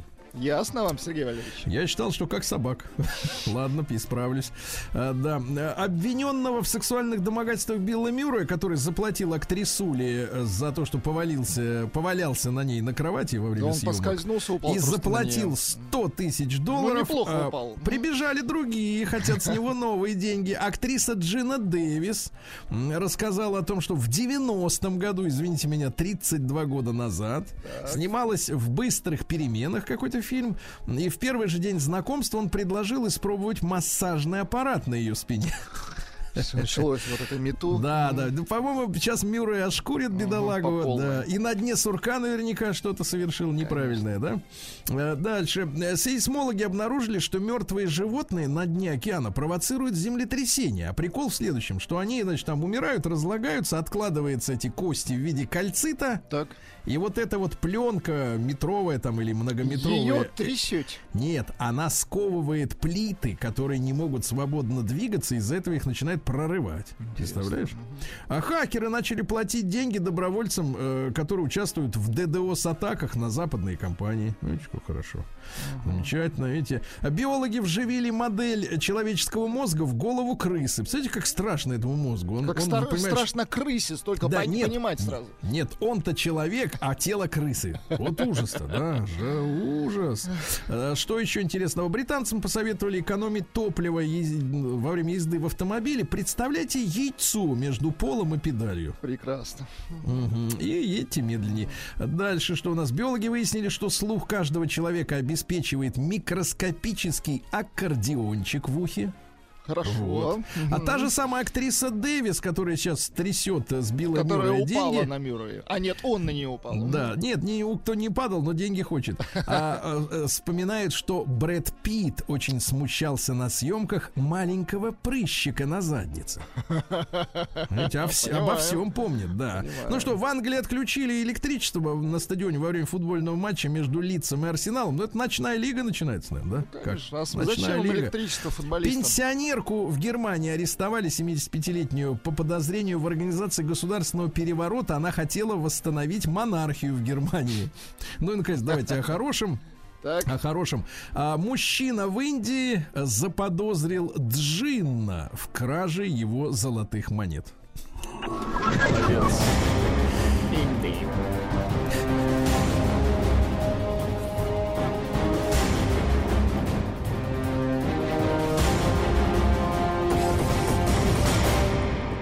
Россия криминальная. Ну, смотрите, вот какие у них, например, для сравнения просто подростки, да, у них и у нас.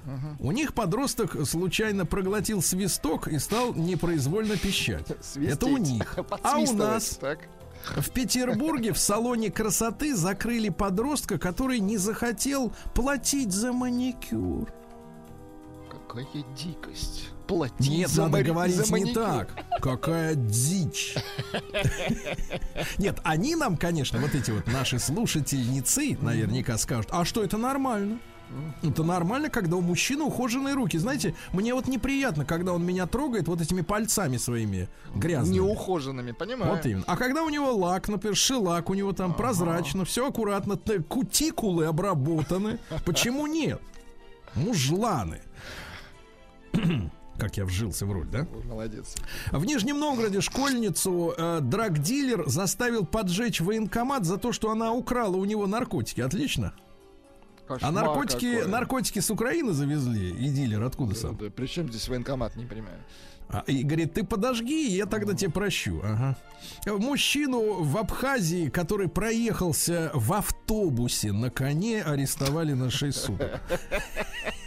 Кошмар. Так. Да. Дальше. В Москве муж заявил на, в полицию на жену, которая сорвала ее, его рабочую поездку из ревности. Они разводятся, а он решил полететь в Сочи в командировку с девушкой с работы. Перебила билеты, хотела запутать, представляешь?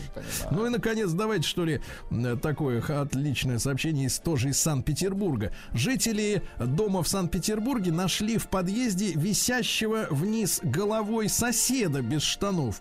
А Молодой человек в состоянии наркотического опьянения запутался в перилах. 12 часов висел вниз головой без штанов. Ужас Сергей Стилавин и его друзья.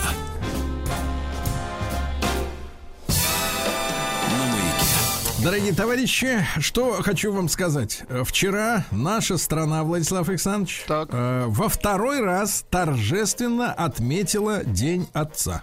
Во второй раз. Хочу вам сказать, что отметила как следует. С В том числе, в том числе дискуссиями, естественно, да, дискуссиями, потому что, э, ну, в общем-то, и вопросы есть, и ситуация обязывает, да, и все мы понимаем, ну, по крайней мере, интуитивно, что э, роль отца важна.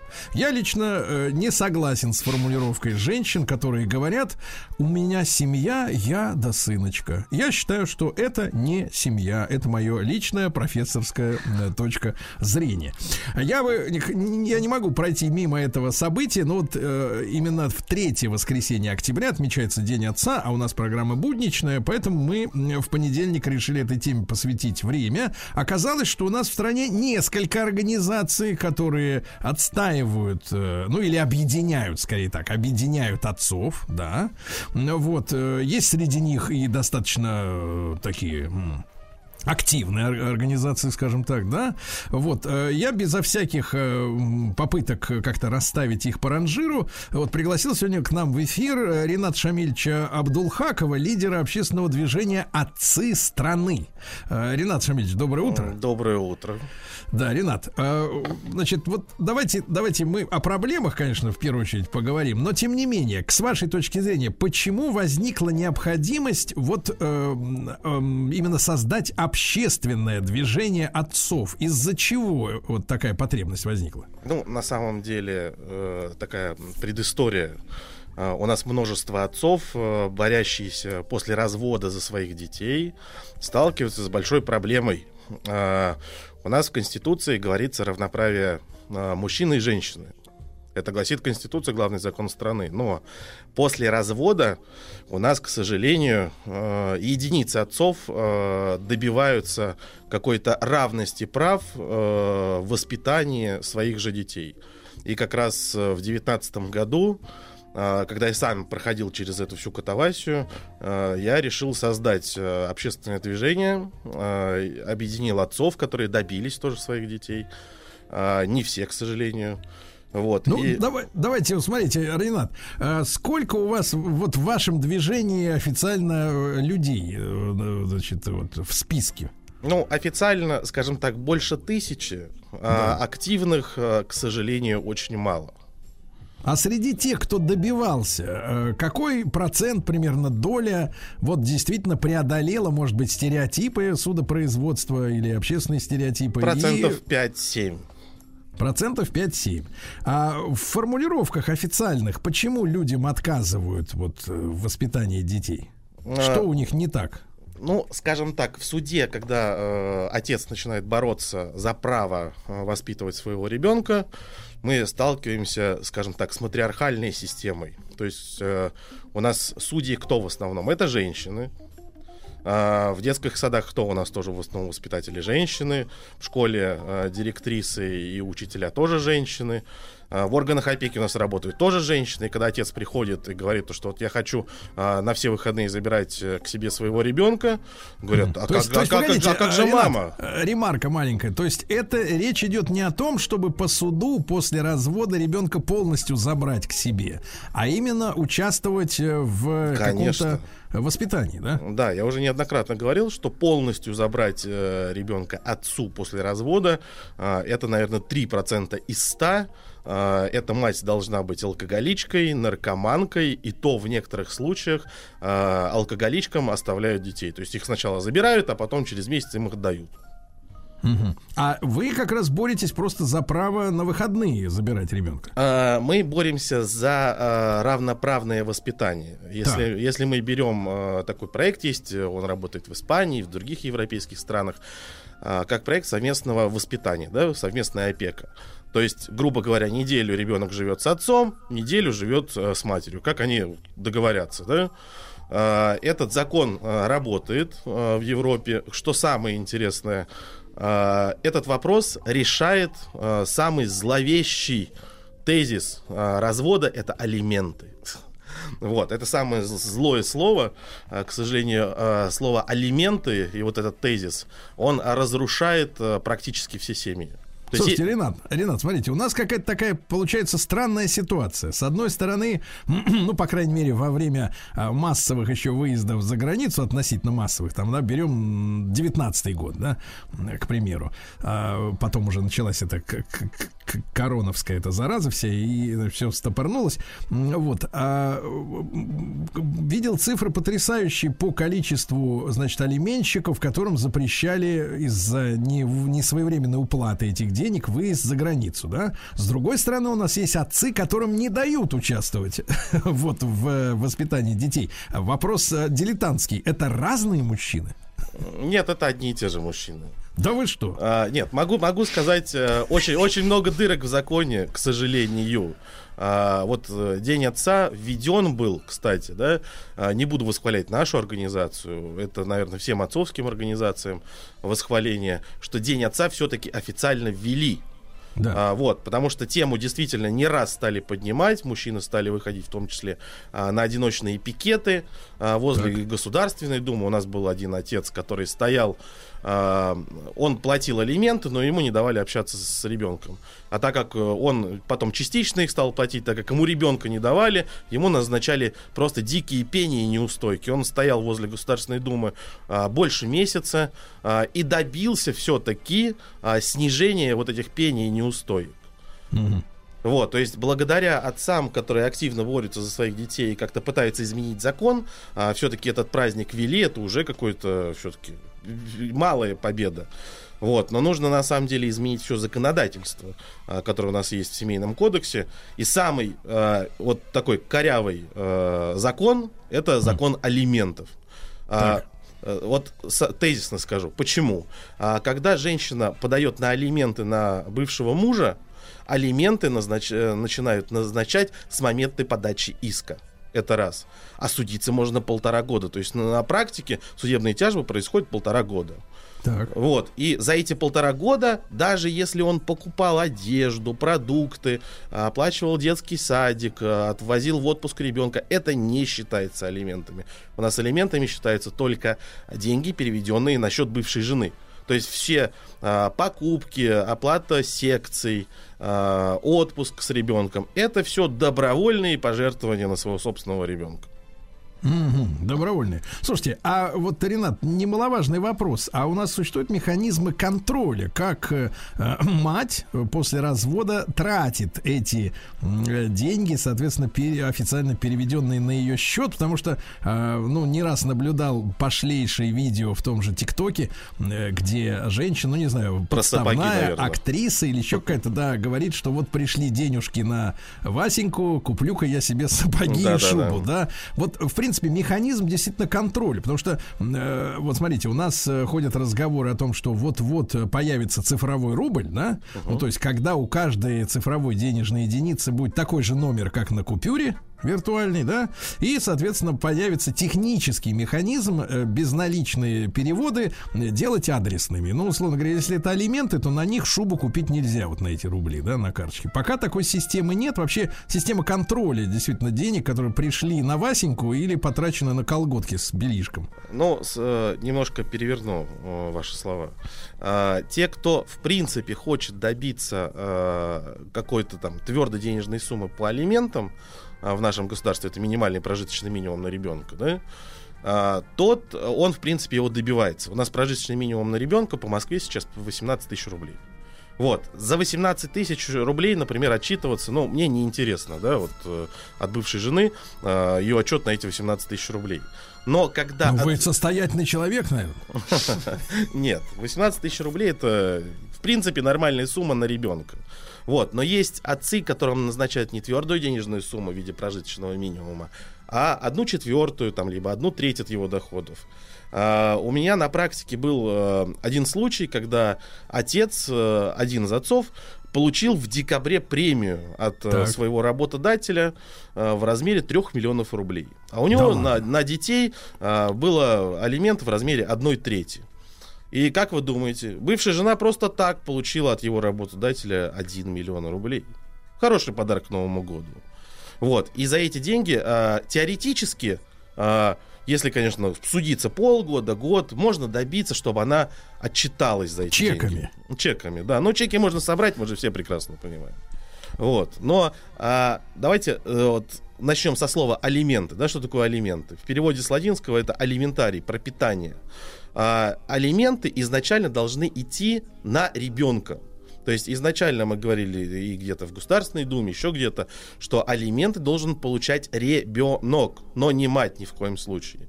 И нужно приравнять а, покупку продуктов, одежды, оплата лагеря тоже к алиментам. То есть Ела ли, например, жена сосиски, которые папа купил сыночке? Ну, конечно, едят. На Новый год. Едят. Нет, нет, это даже не вопрос, я это как риторическая такая история. А, э, Ренат, очень важный вопрос. А вы пытались систематизировать, наверняка в вашей организации есть не только вот богатые люди, которым премии по 3 миллиона выписывают. Интересная история.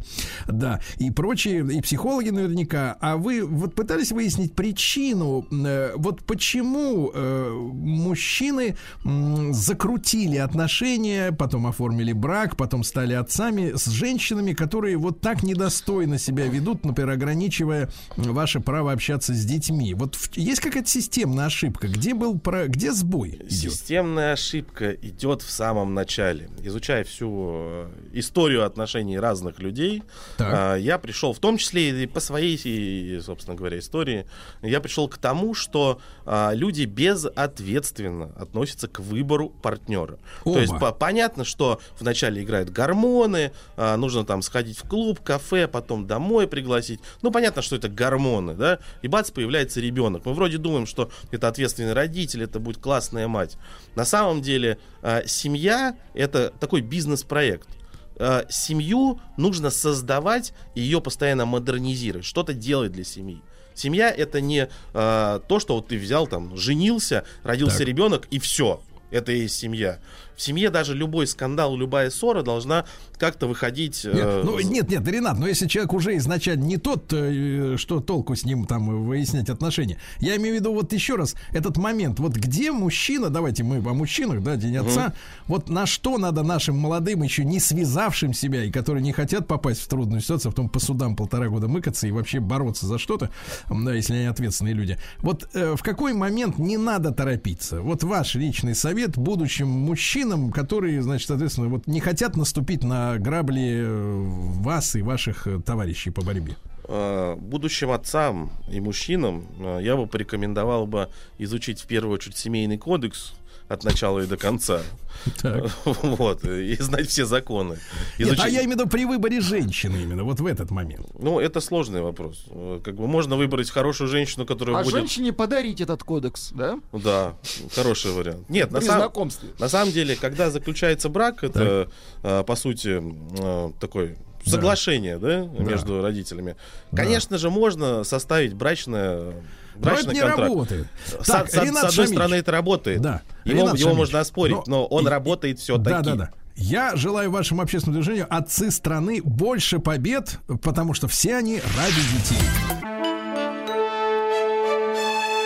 Сергей Стилавин На маяке. Друзья мои, так вчера хорошо отмечали День Отца, да, Владислав Александрович? С помпой, да-да-да. Да-да-да. И вот заслушали лидера общественного движения, а хочется и с профессиональным э, психотерапевтом пообщаться на ту же тему. Наталья Наумова с нами, семейный психотерапевт, детский психолог, детский нейропсихолог. Наталья, доброе утро. Да. Доброе утро, Сергей. Э, Наталья, ну вот на, на, наконец беседы оставлю вопрос. Все-таки очень хотел узнать о значении отца для воспитания детей, да, потому что у нас многие мамы говорят, что э, мы и без, без, и без мужчин справимся. Сами вместе с мамой, так сказать, все сделаем, тип-топ.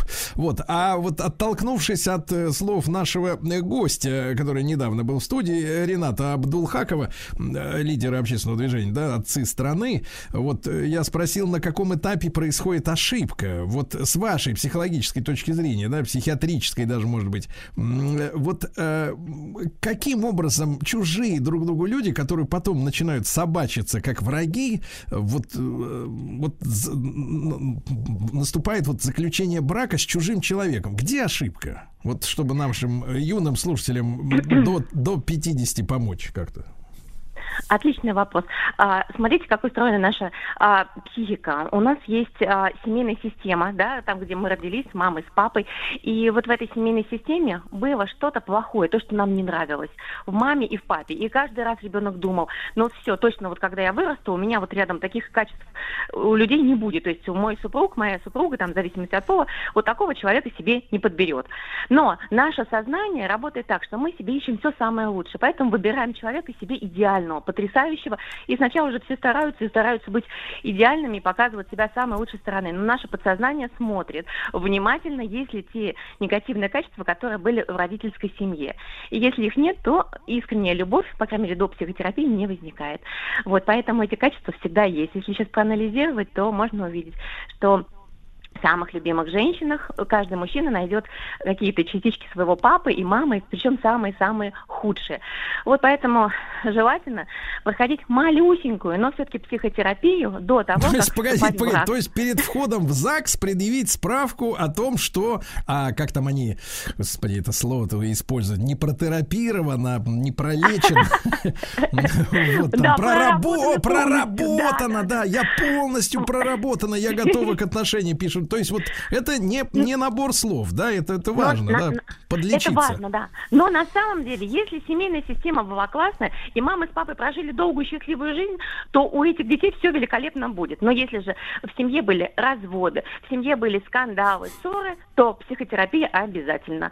И тогда эти же самые люди встретятся, полюбят друг друга, но не будут скандалить всю жизнь, а будут наслаждаться жизнью и радовать и себя, и своих детей воспитывать в благополучии. А иначе они своих детей тоже научат тому, что Хорошо. стремиться к разводу и считать, Понял. кто сколько алиментов будет платить. Наталья услышал. Итак, в ЗАГС только здоровеньким путь. э, значит, э, добро пожаловать, да. Наталья, ну и возвращаясь к вопросу главному, вот э, есть такое, да, расхожее мнение, что мы с сыночкой это наша семья, говорят очень многие женщины. э, э, ну, раньше их называли брошенки, потом разведенки, матери-одиночки. Ну, в общем, какие-то неприятные такие эти вот слова.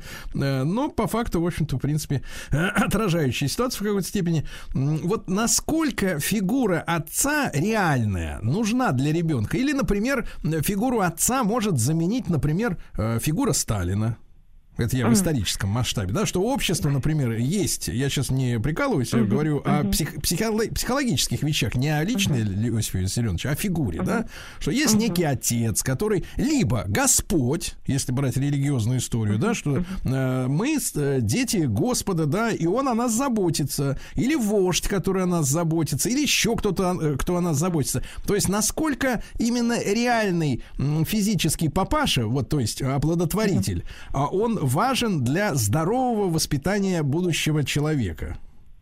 На самом деле ребенку просто необходим и мама, и папа.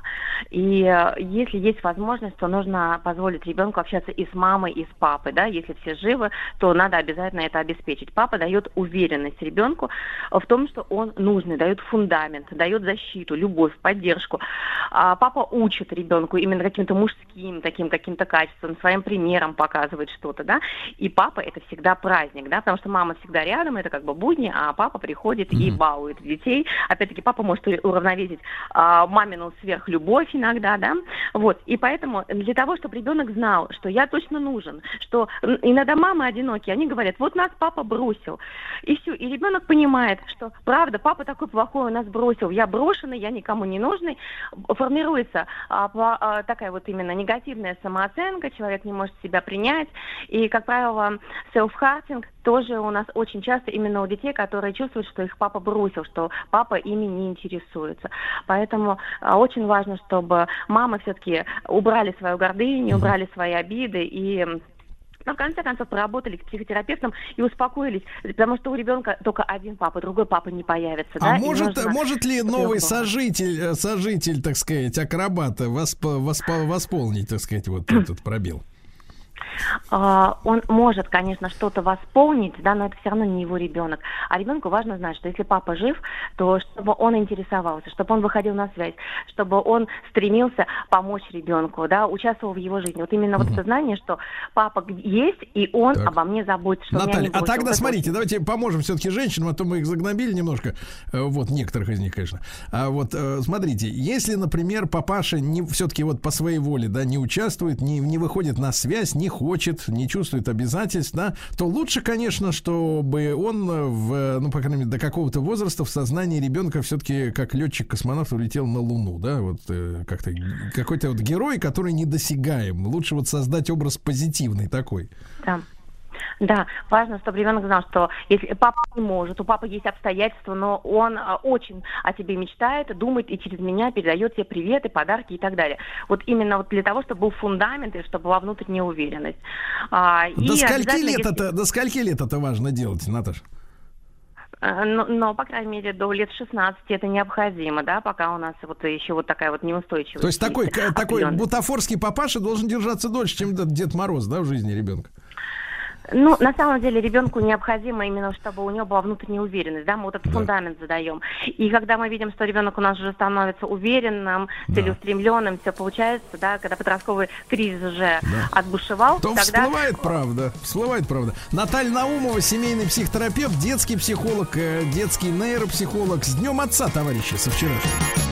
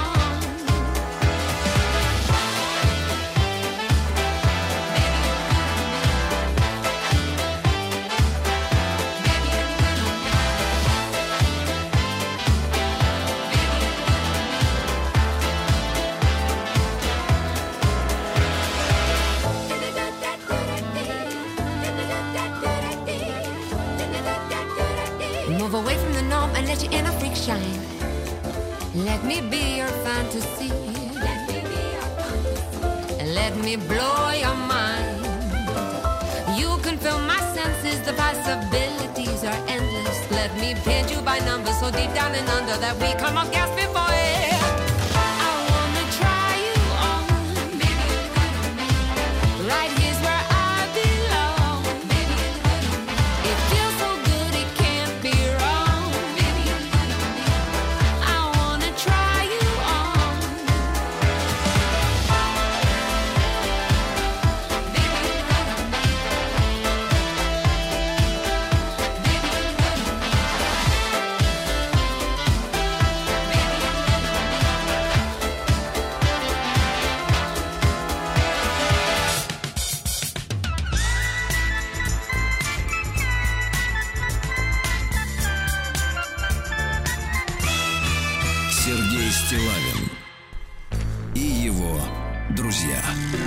товарищи дорогие, помимо Дня Отца, который мы с помпой отметили в воскресенье, да, у нас ведь еще случился Всемирный день продовольствия, понимаете?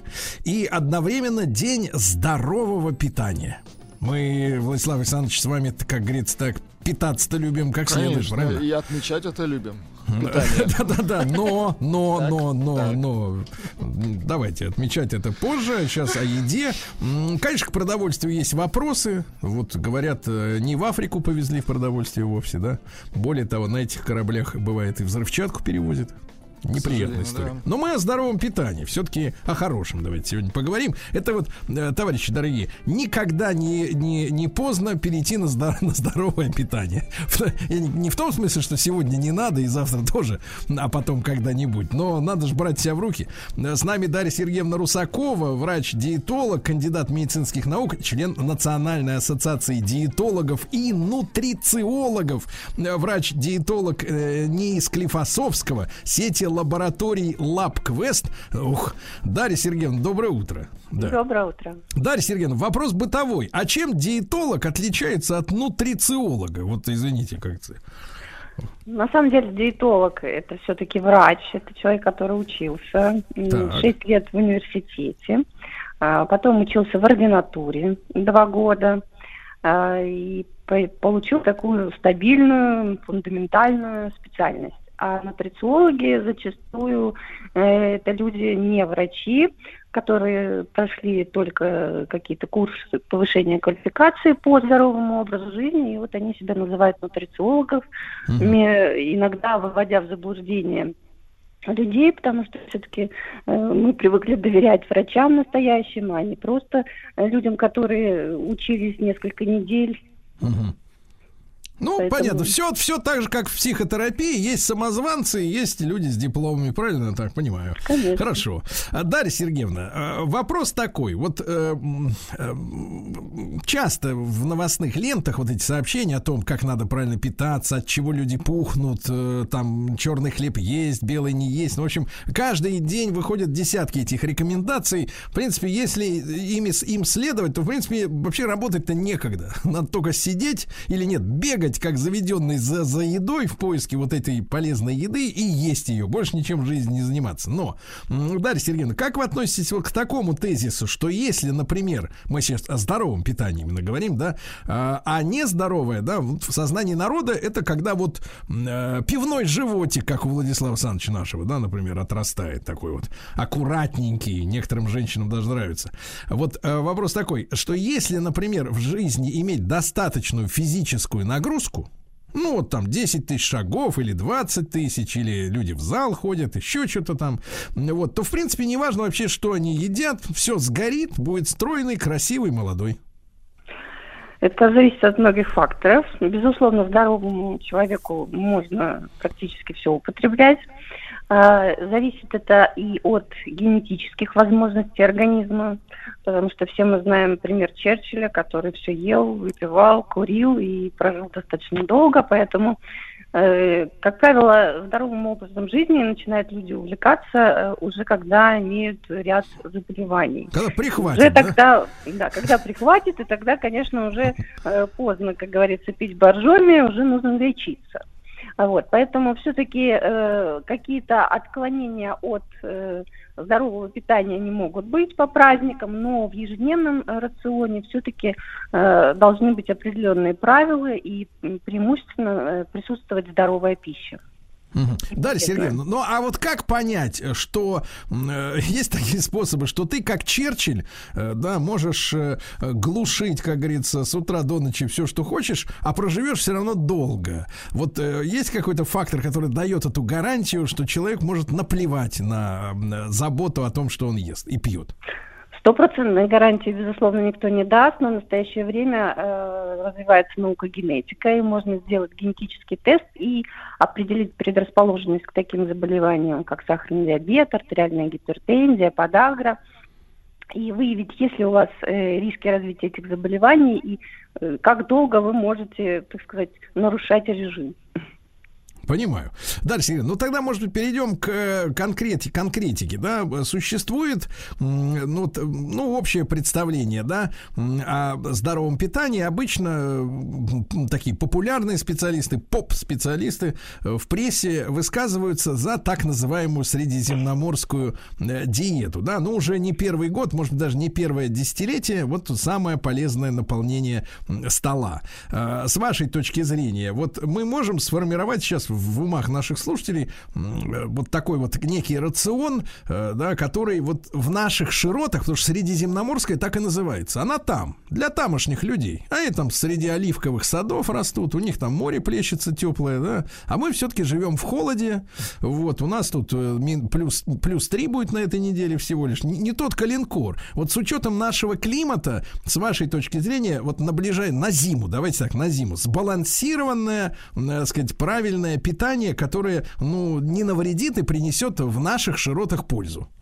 Э, Для начала начнем с белковой пищи, которая дает интенсивный обмен веществ, согревает наше тело и стабилизирует уровень сахара в крови. Э, Поэтому на завтрак, обед и ужин обязательно должно присутствовать белковое блюдо. Это может быть блюдо из яиц, блюдо из творога, мяса, э, рыбы или птицы. То есть э, женщине э, от 50 до 100 грамм в зависимости Господи, от чуть, массы чуть не подумал от и 50 до возраста. 100 лет. До Да. 100 грамм э, порция должна Так. быть. Мужчины от 100 до 150 грамм порция белкового блюда. Это Белковое- если, мы, это если мы в яйцах измеряем, это сколько можно на завтрак съесть-то вот их? Ну, в 150. среднем, если женщине это одно яйцо, мужчине можно съесть два яйца. Два яйца, так. Это может быть омлет, например, приготовленный. Да, Из да, да. творога это может быть не только творог, но и сырники, допустим, запеканка. Э, Вот э, гарнир к этому, то есть углеводное блюдо. На завтрак это может быть э, каша из цельного зерна или мюсли, а также это может быть э, овощной или фруктовый салат. Но на зиму лучше все-таки это крупяные гарниры, которые будут э, разогревать э, утренний наш организм и готовить его к выходу То есть, Дарья Сергеевна, На я правильно понимаю, что вот если мужчину, как бы за мужчин, да, значит, минимум омлет из двух яиц, да еще и каши навернуть вдобавок. Ну вот на завтрак в зимний период желательно так, да, чтобы Так, не а замерзнуть. из, из каш вы какую считаете приоритетной? Вот самая, самая поли- пользительная?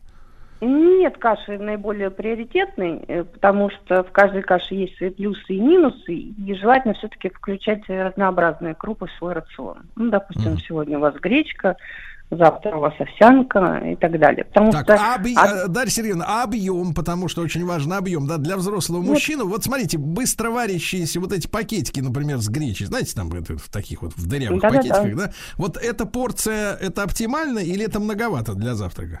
Ну, зависит от комплекции мужчины э, и за- занимается ли он спортом, но желательно вот все-таки пол пакетика каши будет достаточно. Пол пакет. Два Вот яйца, пол пакетика, так сказать, да. А запить чем?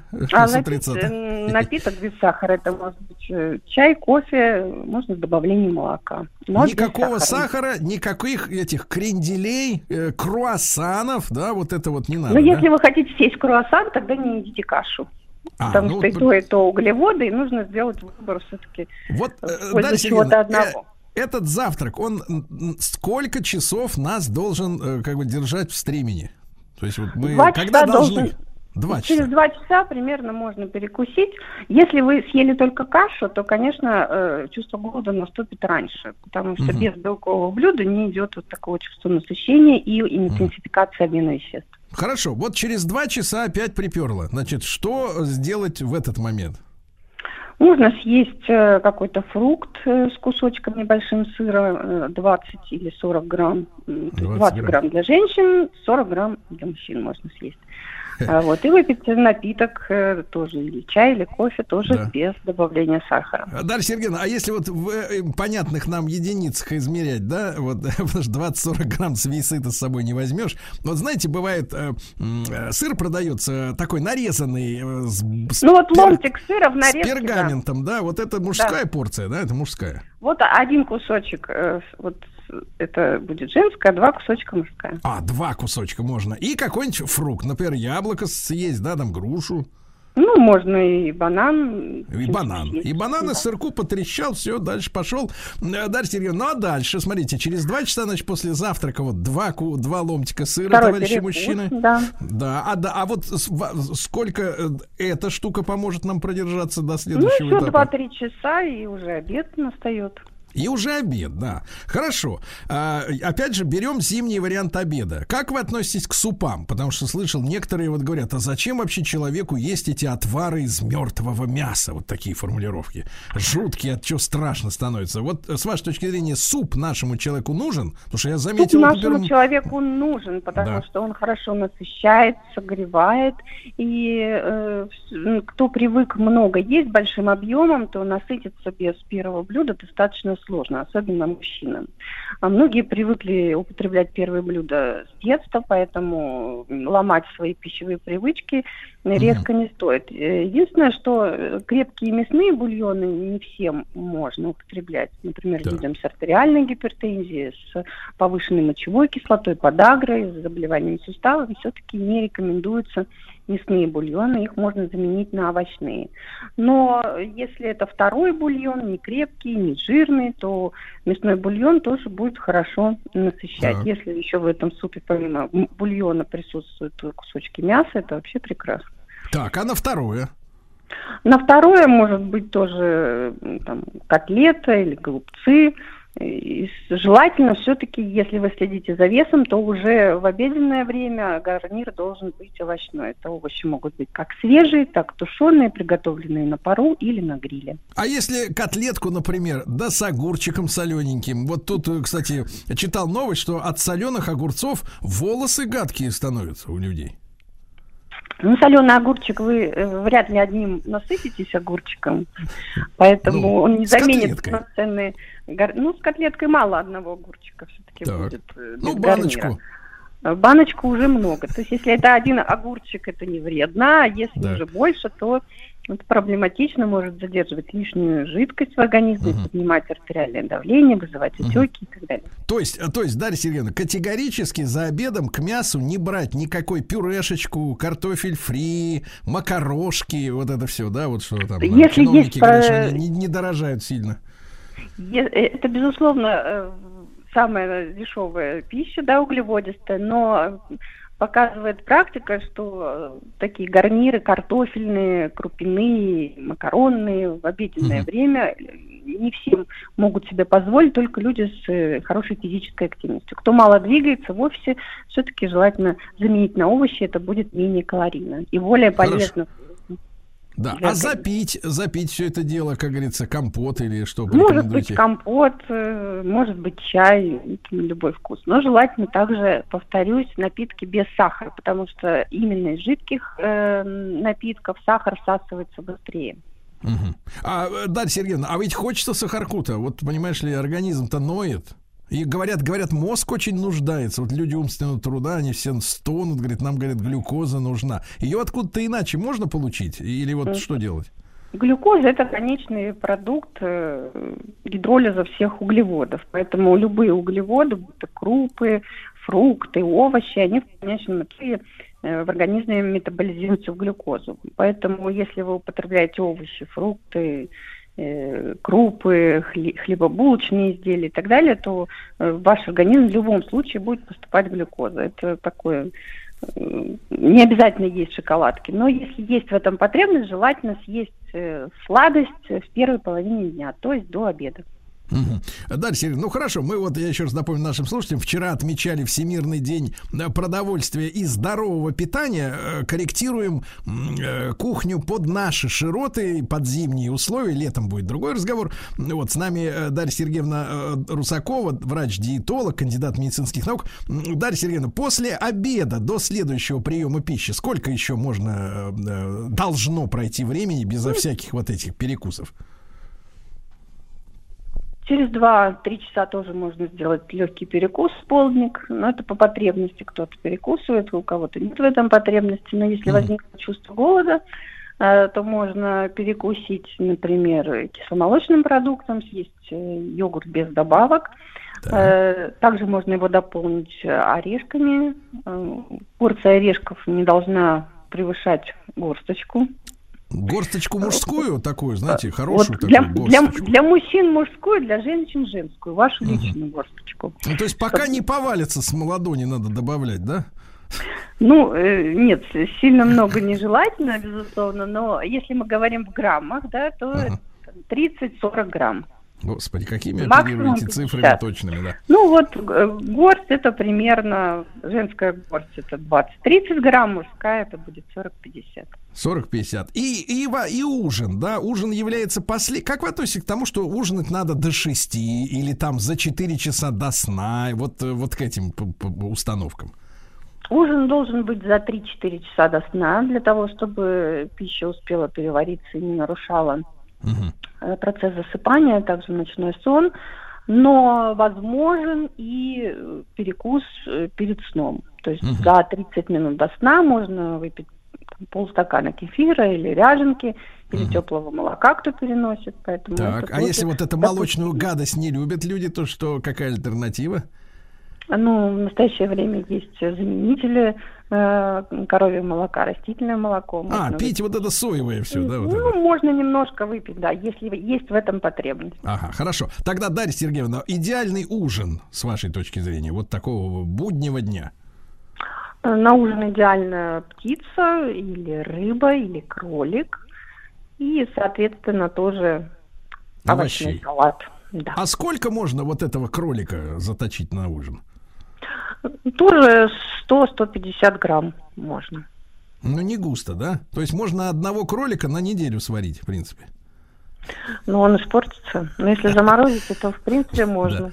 Да, Дарья Сергеевна, ну слушайте, смотрите, в вашем рассказе чего нет? Кофе не встретил, да? Э, компота не было, майонеза нет. Вот, масла сливочного, даже 72-процентного нет. Э, Батона, например, да, э, какого-нибудь багета французского тоже не встречал. Все, что люди любят, э, ничего нету, шашлыков нету. Значит, пища какая-то такая рафинированная получилась. Вот с вашей точки зрения, а, насколько человеку вот трудно перестроиться с наших э, вот этих традиционных перечисленных вещей, чтобы питаться вот так? И какой стимул должен быть у него, э, ну, кроме диагноза уже, потому что мы уже о больных не говорим. По поводу кофе и чая, так как они не обладают калорийностью, то, в принципе, можно употреблять. И они не ограничиваются, если нет к тому противопоказаний со стороны сердечно-сосудистой системы. Поэтому кофе можете до пяти чашек в день пить чистым сердцем. Это полезно как для всего организма, так и для печени, и тонизирует, и для нервной системы. Все прекрасно. Э, Кофе даже помогает снижать вес, так как выводит лишнюю жидкость из организма.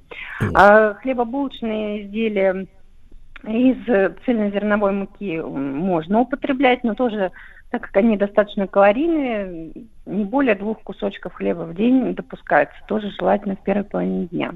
Да. Конечно, для того, чтобы человеку перестроиться на новый уровень жизни, э, на новый ритм и питание, нужна мотивация, которая постоянно должна поддерживаться. Для женщин Да, вот какая, всего- какая идея? Это, это регулярное взвешивание там раз каждый день или раз в неделю. Вот какой вы предложите такой вот, ну, моральный, как это сказать, стимул для людей? Ну, чаще всего для женщин все-таки стимул это эстетически, выглядеть лучше, выглядеть дольше То сохранять молодость. в- влезть красоту. в свое свадебное платье, я понял. А для мужчины? Э, Для мужчин чаще всего, к сожалению, это проблема со здоровьем. То есть мужчина приходит только тогда, когда их Прихватит. прихватит, что-то беспокоит, либо приводят их э, супруги заботливые, которые Да. беспокоятся. Дарья Сергеевна, хорошо. И такой последний вопрос. Можно ли раз в неделю съесть то, что хочется, вне вот, э, так сказать, э, рекомендаций? Или нельзя? В настоящее время есть такое понятие, как читмил. Это день, когда отводится и можно съесть что-то э, запрещенное, что Читмил. очень Дарья я понял ответ. Я понял ответ. Можно, можно. Дарья Сергеевна Русакова, врач-диетолог, кандидат медицинских наук. Товарищи, не доводите дело до диагноза. Ешьте здоровую еду изо всех сил. Специальный проект «Наука. Новые горизонты» на Радио Маяк. В рамках проекта «Ледокол знаний» Homo Science Project. Дорогие товарищи, ну что же, наш просветительский проект продолжается. Начинаем третью неделю. Уже за экватор перешли, Владислав Александрович. Не да, третью это, неделю да. нашего специального просветительского проекта «Ледокол знаний» Homo Science Project при поддержке госкорпорации «Росатом». Да, и, и надо торопиться нашим участникам, потому что времени-то осталось не так уж и много до объявления результатов. Сегодня, кстати, познакомимся с вами с, с одной из работ. Очень Да, хорошо, давайте. очень хорошо. Посмотрим, как ребятки э, пишут, сочиняют, да, изобретают. Коротко о правилах. Конечно, вы их уже выучили, но все же, товарищи, обращаю особое внимание родителей. Если э, загляните в ваши паспорта, если вашим детям 12-16 лет, посмотрите, они нам годятся. Вот, а также приглашаем самих старшеклассников, если вдруг они вышли э, в коридор послушать радио Маяк из класса. А, Просветительская экспедиция «Ледокол знаний Homo Science Project» в следующем году, в 23-м, вас ждет. Дорогие родители, расскажите своим чадам о нашем проекте. Это уникальный, действительно уникальный шанс отправиться на Северный полюс на атомном ледоколе.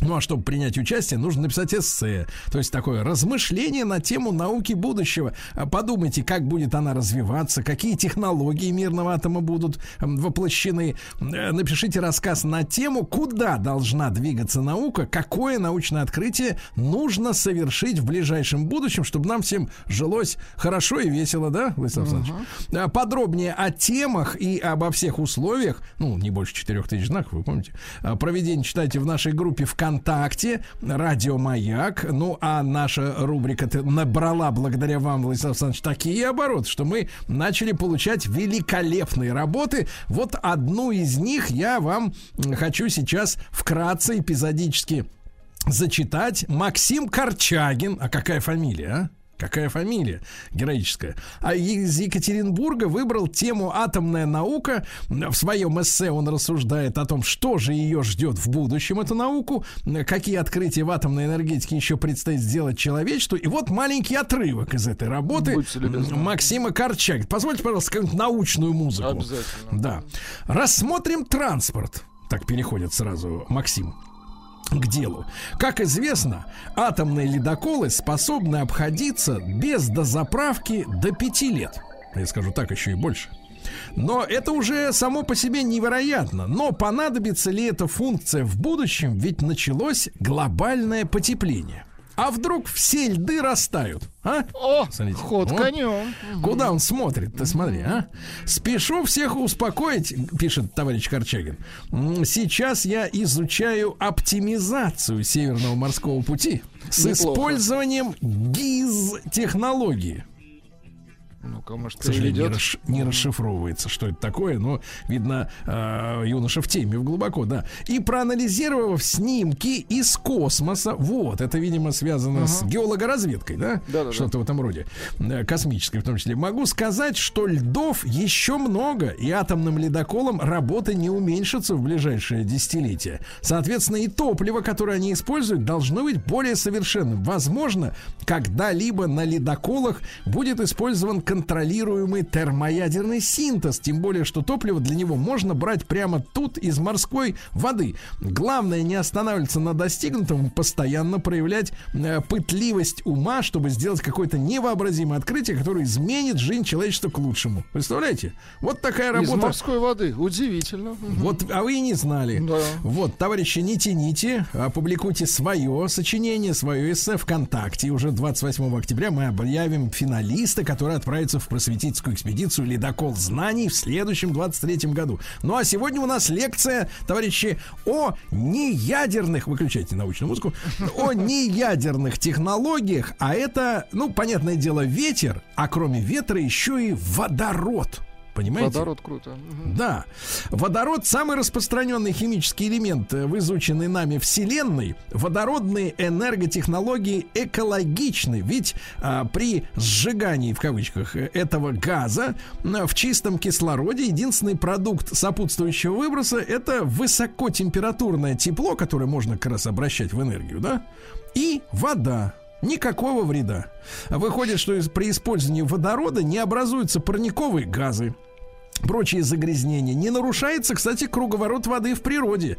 И по оценкам экспертов, э, э, есть такая международная организация Совет по водороду. Ну как. Звучит А, круто. Мгм. К 50 году, то есть совсем скоро, через четверть века, мир будет потреблять 550 миллионов тонн водорода в год. Понимаете? Водородная энергетика и расширение использования водорода в целом рассматривается международным сообществом как один из способов решения важной экологической задачи по сокращению выбросов парниковых газов. По данным исследований, водородные технологии позволят к 2050-му э, снизить уровень выбросов СО2, это то, что вот вы вот выдыхаете, и коровы, вот, на Я и 20 корова, да.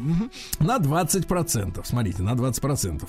А Прогнозируется, что главными драйверами развития объемов потребления водорода, научный оборот, станут экологически чистая водородная энергетика и транспорт на водородном топливе. Вот сейчас же, смотрите, водород производят в основном методом паровой конверсии метана. То есть, чтобы получить водород, тратится метан.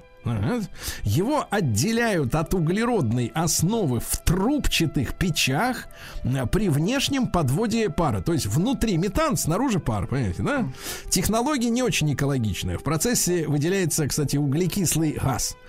Для масштабной водородной энергетики нужны новые экологичные и эффективные технологии производства водорода. И, кстати, у России есть большой потенциал в области водородной энергетики. Росатом может предложить экологически чистые ядерные технологии производства водорода.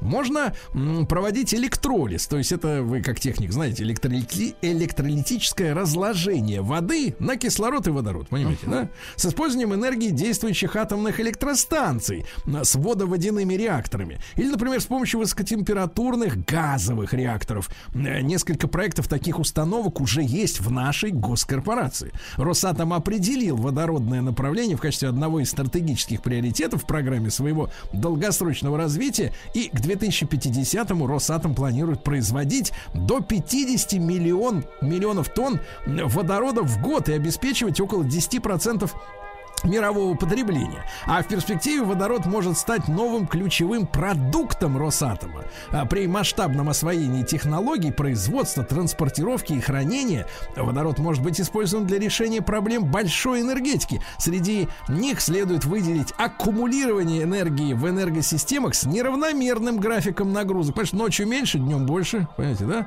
Особенно для атомных электростанций, энергоснабжение локальных потребителей и дальнее тес- теплоснабжение. То есть, понимаете, да, котельная здесь, а греются там.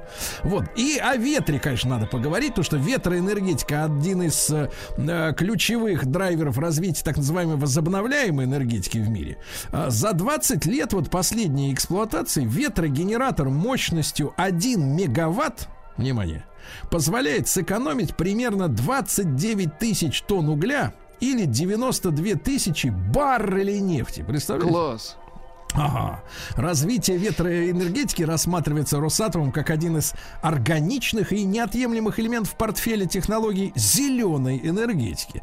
Э, Все компетенции Росатома в ветроэнергетике объединяет дивизион Нова Винд. Э, Д на конце. Винд. Э, От проектирования и строительства до энергетического машиностроения и эксплуатации ветроэлектростанций. Э, Ставропольский край, кстати, ключевой регион для развития проектов АО «Нова Винд». Э, Здесь уже работают 4 ветроэлектростанции общей мощностью 450 мегаватт. Строится еще 3 ветроэлектростанции. А в Ростовской области работает Марченковская э, ветроэлектростанция на 120 мегаватт. В Адыгее Адыгейская ветроэлектростанция на 150 мегаватт. Ну и общая мощность всех работающих ветропарков э, компании Нововинд это 720 мегаватт. Э, За три квартала 22 года э, эти подразделения Росатома выработали более миллиона мегаватт-часов электроэнергии. Вы представляете? Класс. Вот так технологии, товарищи. А теперь вы об этом знаете, так сказать, и от меня. И наш просветительский проект, друзья мои, продлится до 28 октября. Рекомендую нашим дорогим школьникам не тянуть. Уже прошла половина нашего проекта. 27 октября, через 10 дней, напомню, мы закончим принимать ваши работы совместно с Росатомом и Homo Science. Я выберу самый интересный, самый содержательный, визионерский, остроумный с научной точки зрения рассказ, правильно? Как мы знаем, Многие писатели-фантасты предсказывали будущее. Возможно, кто-то из наших учеников, участников конкурса, тоже окажется визионером-предсказателем и гарантированно получит тогда приглашение в экспедицию на атомном ледоколе в 23-м следующем году. И, кстати, возможно, что-то интересное, какую-то идею вы, ну, подхватите, так сказать, на сайте, вдохновитесь идеями на сайте проекта Homo Science, homodefis.science.ru. Ну, а завтра мы поговорим о радиационных технологиях. Вы знаете о таких технологиях? Вот и завтра узнаете. Сергей Стилавин и его друзья. Дорогие товарищи, ну, я сегодня поддался на уговоры Владислава Александровича. Он мне Ну, говорит, не Сергей обманывайте слушателей. Ну, Ну, погодите, что погодите, я не хочу обманывать. э, была совершенно другая беседа. Владислав Александрович заявил, что ничего приличного сегодня, ну, имеется в виду, из музыкантов не родилось. да, дело в том, что, дорогой Владислав Александрович, дело в том, что мы обязаны э, не только уважать чувства, э, значит, Эстетов. Общественные чувства, да, Да, А, вот, но и э, исследовать их, да, понимать какую-то причину. Э, 50 лет сегодня исполняется Таракану, э, извините, Таркану, Таркану, ну что вы, Таркану, же. конечно, Таркану, турецкому певцу, который 20 лет назад, ну, в общем-то, был э, звездой номер Топчиком у один. наших женщин. Не стесняйся, кстати, мамаша Конечно. наша тоже его обожает. Ну, всех- конечно, я понимаю, что есть вот сидит внутри какая-то вот такая тоска по, э, да, По, по, по по, туреччине. по Анкаре, да, да, да. Ну, сейчас это, сейчас это э, страна наш партнер. Тогда, может быть, не так это очевидно было. Но, тем не менее, Таркан, значит, что о нем хотел сказать? Неоднократно в турецкой прессе. Так. Кстати, Таркан-то, знаете, что родился в Германии? Но он переехал, да, да, слышал. Да, ну, переехал, это когда сам переехал. А когда тебя ребенком в 13 Переехали? лет, Да, в 13 лет перетащили, это, значит, не переехал. Хорошо. И э, дедушка, кстати, у него воевал э, в русско-турецкую войну. Так. мгм. То есть есть у нас такие точки соприкосновения, да, исторические. Ну ладно. В любом случае, в в турецкой прессе очень часто писали про него, что он, ну, такой сладкий. Вот если э, взять его фотографии, он и смотрит так, знаешь, вот как вот закатывая глазки. И губы дубы, ду- ду- дубочкой, Ну и дудочкой, да. симпатичный он получился. Да и вообще нравится, турчонок. нравится, да. Симпатичный, Холодок-то пробегает по Женщины-то спине, они да, сердцем чувствуют. У Да, меня да, вот нет. Даже, даже мужчин цепляет, да, нехорошим чувством. Нехороших мужчин Нехороших мужчин, нехорошим чувством, да, да. Так вот, и писали о нем неоднократно, что, мол, он садомит. А он заявлял всегда, что э, Найн, женится... Нет, что он женится, да, по-немецки говорил найн. Кайн содомит. Зодомит. Вот. И говорил, что женится на женщине, которая от него забеременеет. И они прям соревновались, кто же из него забеременеет, пока он, наконец, действительно не женился. У него несколько детишек. Вот, чтобы там утерлись все, кто про него га- гадости говорил, да. Вот. э, Ну и что? Ну, надо вот. Давайте попытаемся еще раз. Я понимаю, тяжело вам эстету это понимать. э, Вот, э, но давайте попробуем почувствовать, вот чем он женщин берет вот в плане музыки. Ну, кстати, да? надо отметить, действительно, он интернационален, Сергей Валерьевич. Не в том смысле, что он поет на Хотя у него, кстати, есть один ан- англоязычный альбом, но он э, понятен всем женщинам мира. Это факт. Да, ну, Давайте чуть-чуть, давайте поймем. А я про это и говорю. Можно еще раз? Ну, конечно, конечно. Это, это же искусство. Давайте еще раз. Еще раз. А теперь. Как стыдно. а? Вот вы так не умеете. Я так нет. И вы, кстати, тоже. Понеслась. Да-да-да. Бубенцы. Нет, да, давайте так. На сцену выходят массажисты и мойщики бассейна. Takmış koluna elin adamını beni orta yerinden çatlatıyor Ağzımla sakız Понимаете, вот если сравнивать с нашей эстрадой, да, ну вот кто у нас из кумиров э, женщин, Авраам же? Руссо.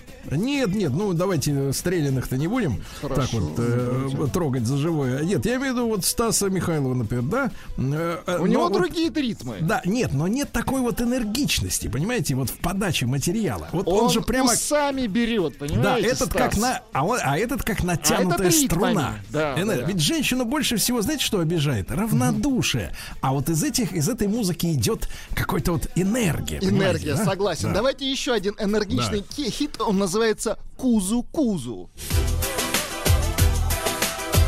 Или кузу-кузу по-нашему. Муа.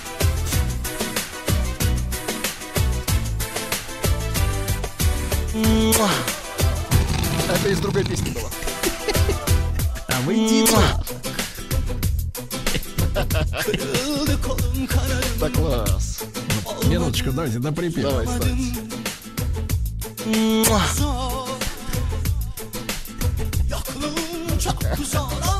Подождите, нам надо еще успеть Дуду послушать Нет, нет, погодите, погодите. Хорошо.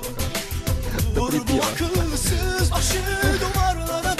Ну, вот непонятно, что он поет. Может быть, Ну, даже... кон- Может быть, Сергей нет, нет, может ну быть, о вы. шоколадной фабрике или о карьере песочном, песчаном, да. Но ощущение, вот он вовлекает тебя Да, в этот да, материал. да. В этот танец по Вовлекает. Не то, что у нас вот это все, не, не, не, три березки, два тополя, там. Всё с ну, грустью. Три Весело рубля, да. Да, понятно, да. Давайте ну давайте Дуду. дуду.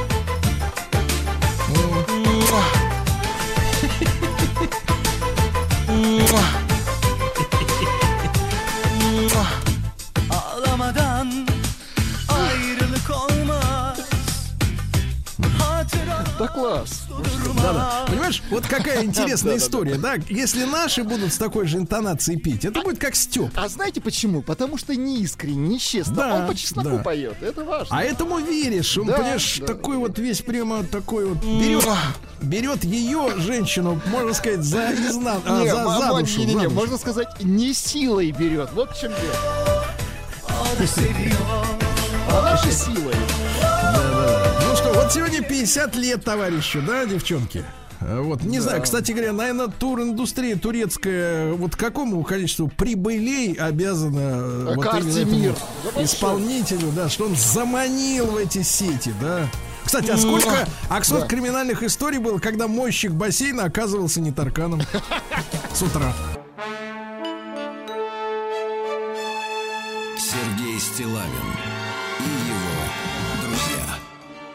На маяке.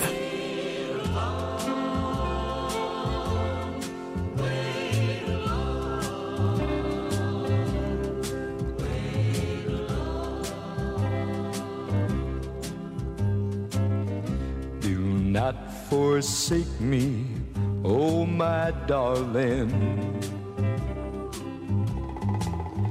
On this our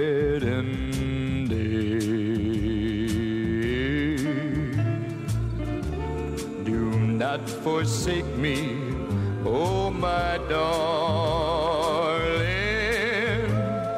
Wait wait on. I do not know what fate awaits me. I only know I must be brave.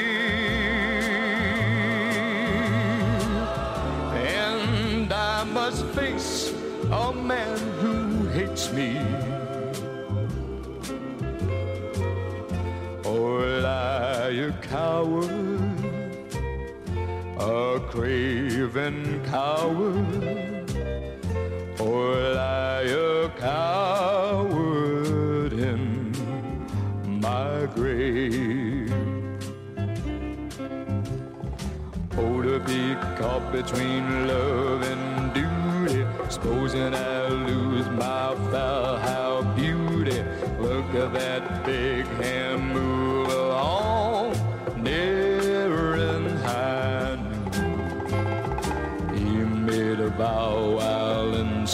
prison, vowed it would be my life or his.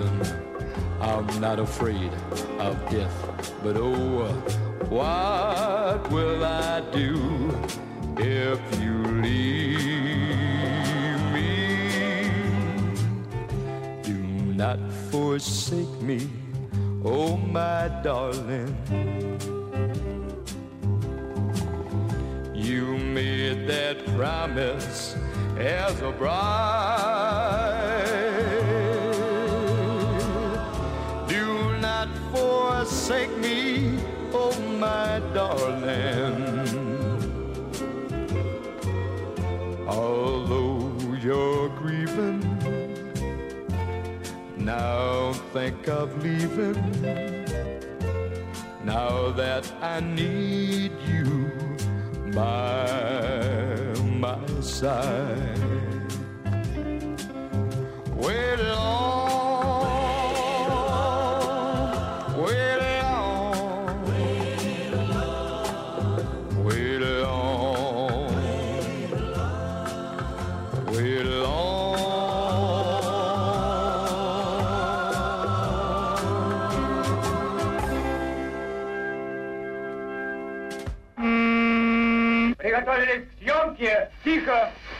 Свет. Держать свет. Тихо. Начали. В фильме снимались. В главных ролях. В главных ролях. Главные роли В снимались. главных ролях. В главных ролях. В главных ролях. В ролях. В ролях. В ролях.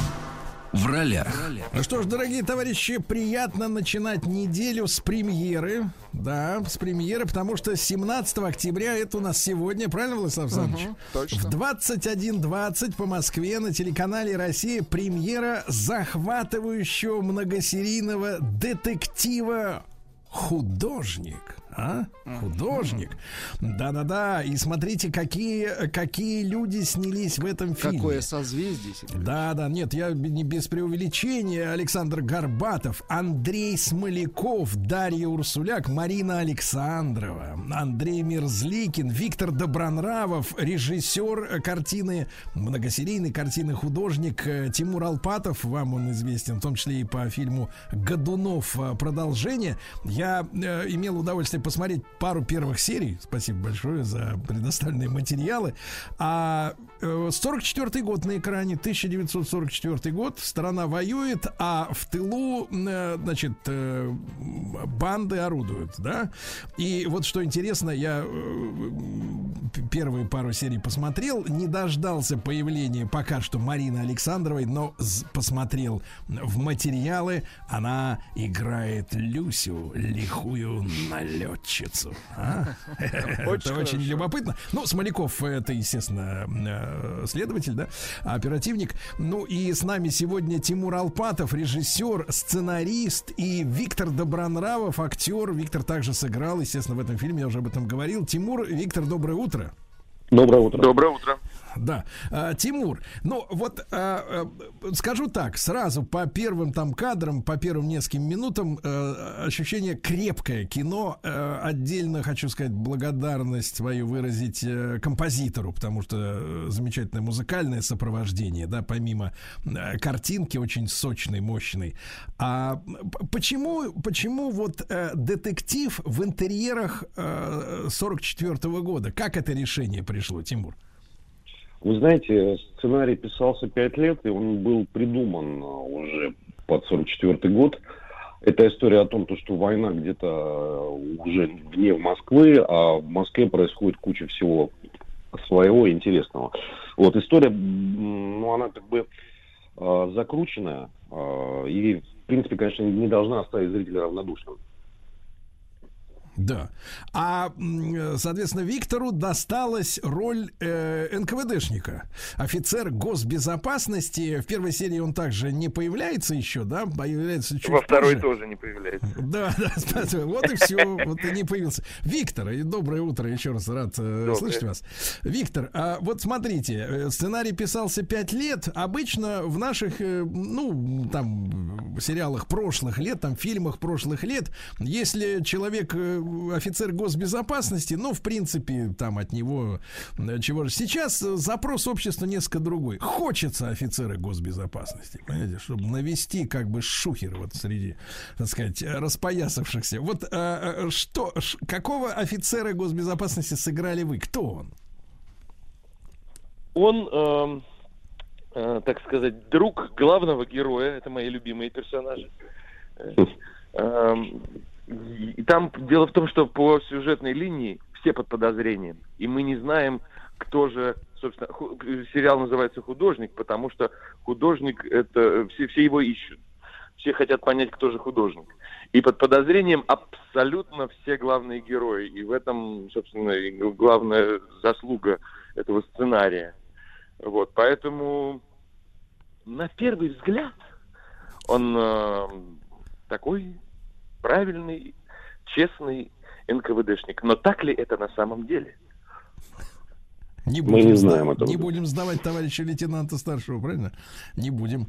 Да. А, Тимур, э, ну, э, не секрет, что, в принципе, э, детективы, да, а, ну, полицейские, милицейские, вы как, как, кстати, вот определите жанр этой картины многосерийной? Это, ну, как? Вы, да, А вы знаете, я определяю этот фильм как э, очень жанровый фильм, потому что здесь интересное смещение, э, смешение разных жанров. Здесь и присутствует остросюжетные вещи, и присутствует боевик, но также здесь есть и мелодрама, и драма. А вот это такой большой коктейль а, жанров, которые постоянно сменяют друг друга. Вот этим именно сценарий зацепил, а, судьбами людскими, характерами. То есть это такой многожанровый фильм. А как вы вдохновлялись, Тимур, вот именно для того, чтобы снять фильм не в интерьерах, а в атмосфере именно того времени? Война, да, произошел уже перелом. Всем понятно, что война, э, что дни Германии сочтены, но еще сопротивляются, да, а в тылу, как говорится, жируют и э, свои дела обделывают темные люди. Вот э, как вы переходили, э, подходили именно к передаче вот такой необычной, да, атмосферы для э, зрителя? Ну, вы знаете, в первую очередь вдохновился именно сюжетом, потому что были яркие персонажи, у каждого своя история, а, свой э, внутренний мотив, вот. И именно персонажи, именно их судьбы, они вдохновляли и вели в этой работе. Это, э, если говорить о сценарии, это выдуманная история, либо под ней есть какие-то исторические факты, может быть, неизвестной общественности? Ну, естественно, она отчасти выдумана и отчасти с историческими фактами. Согласен. Вот, да. Тимур, да, Тимур, что касается э, воссоздания э, вот э, улиц, площадей, э, дело ведь происходит в Москве, но мы понимаем, сегодня в Москве многострадальный, много раз перестраиваемый, да, и, э, так сказать, из, видоизмененный, ин- ну, экстерьеров, условно говоря, там, пейзажей 44 года найти непросто. Как вы вышли из этой ситуации? А, да, вы абсолютно правы, это очень сложно. Вот, мы долго искали натуру, в итоге нашли чудесную натуру в подмосковной Коломне. Именно улицы Коломны сыграли несколько московских улиц у нас. Вот, а, местные жители нам помогали, участвовали. Вот, ну, сохранился какой-то такой дух а, там Москвы. А так, в основном, конечно, все это мы делали в декорациях, которые были специально придуманы, разработаны и созданы. Да. А, Тимур, а вопрос э, кастинга, ну то есть распределения ролей. Э, конечно, Смоляков это монстр, да, и ты вот, э, ну, видишь человека на экране, понимаешь, он ищет. Да-да-да. Вот э, как вы, давайте, как вы Виктора заставили играть офицера НКВД? Ну, как-то, когда я, когда я прочитал э, сценарий и познакомился с этим персонажем, мне Виктор как-то сразу в голову пришел. Вот я не знаю почему, потому что я с Виктором до этого хотел уже несколько раз поработать. И каждый Вот, раз. НКВДшник? Нет, не каждый раз НКВДшник, вот в этот раз НКВДшник. А вот процесс кастинга это, конечно, очень интересная вещь. Это живой организм, а вот живая история. И каждый режиссер, он всегда до конца вначале не знает, какой кастинг создастся, потому что это ансамбль, это поиск. а, И вот а, в данном случае, так как проект не стартовал вовремя по съемкам и по работе из-за пандемии, а, перенесся на полгода. М, Удивительно то, что многие люди, которые изначально были у меня в голове, они перешли на другие позиции, на другие роли. Вот. Ну и за счет того, что прошло время, много появилось других персонажей. А Вот, поэтому я всегда говорю так, э, титры написаны на небесах, и как история должна состояться, так она и будет. То есть в итоге э, вся пауза пошла на огромное улучшение, и получился просто отличный актерский ансамбль. То есть коронавирус является соучастником кастинга, да, можно сказать? А время, время является соучастником кастинга. А вот.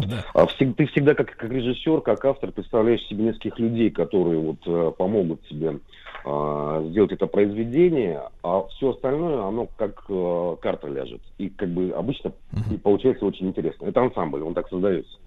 Виктор, а, он с нами также э, и Тимур Алпатов, режиссер картины, художник, остросюжетный детектив. Сегодня, друзья мои, в 21.20 на телеканале «Россия» премьера, не пропустите.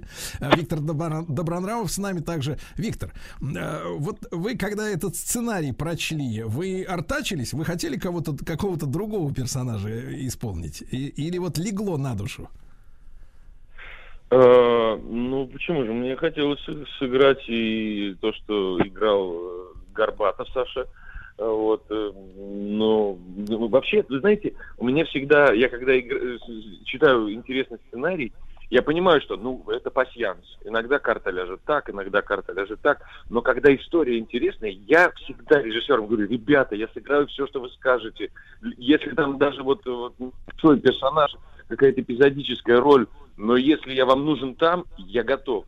Поэтому э, мы с Тимуром изначально говорили про персонажа, которого я сыграл, э, поэтому я уже на него нацелился. Но я понимаю, что я могу сыграть и это, и это. Бандита, пожалуйста, следователя, пожалуйста. Я такой парень подвижный в этом плане, я готов. Это да. Да. А, Виктор, я вот э, Тимура спрашивал уже, да, о том времени. Вы для себя как его определили? И с точки зрения своего персонажа, и в принципе вот эта атмосфера э, в, в кадре, в итоговом продукте, да, в итоговом фильме. Вот 44-й год в тылу, это что? Ну, слушайте, для меня не было ничего необычного в плане 44-й год в тылу, потому что есть, конечно же, место встречи изменить нельзя, и есть, конечно же, ликвидация, где играл мой папа, который я знаю наизусть. Э, Поэтому есть какие-то точки отсчета, да, и наша задача для, для нас, как для творцов, это же тоже была определенная ответственность, потому что все равно будут э, так или иначе отсыл- отсылки, какие-то сравнения. Поэтому Ну, вы можете, вы можете, Виктор, че- вы можете через чувство вот сформулировать как-то, что это было за время? Э, лихое, тяжелое, да, как, как это, как это понять? Да, да, лихое, тяжелое, неспокойное, а при этом жизнь продолжается, и, понимаете, просто представить, что не было э, интернета, соцсетей, телевидения, и и жизнь продолжалась, и где-то вдалеке шла война, и как э, любой кризис это всегда большие возможности, поэтому плохие люди э, ими пользовались. это А потом это же не только преступность, это же еще и э, шпионаж, э, разветвленная агентура, это большая, то есть это большая такая шахматная партия многоходовая, которую зрителям предстоит э, увидеть все ее ходы. Да. А, Тимур, а, в фильме ведь есть и, э, естественно, любовная э, линия, да, и, и- не одна.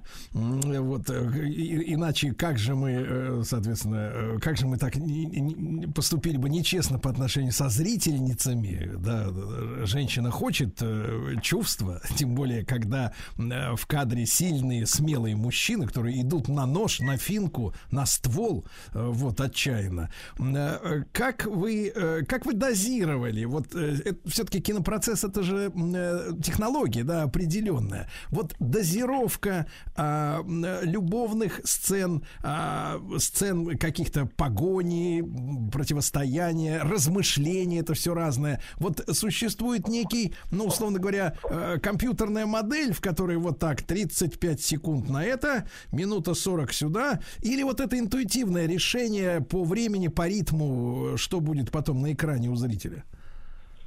А, Вы знаете, ни- никакого определения тому, сколько, какая линия должна быть и в каком хронометраже на экране, этого, конечно, нету.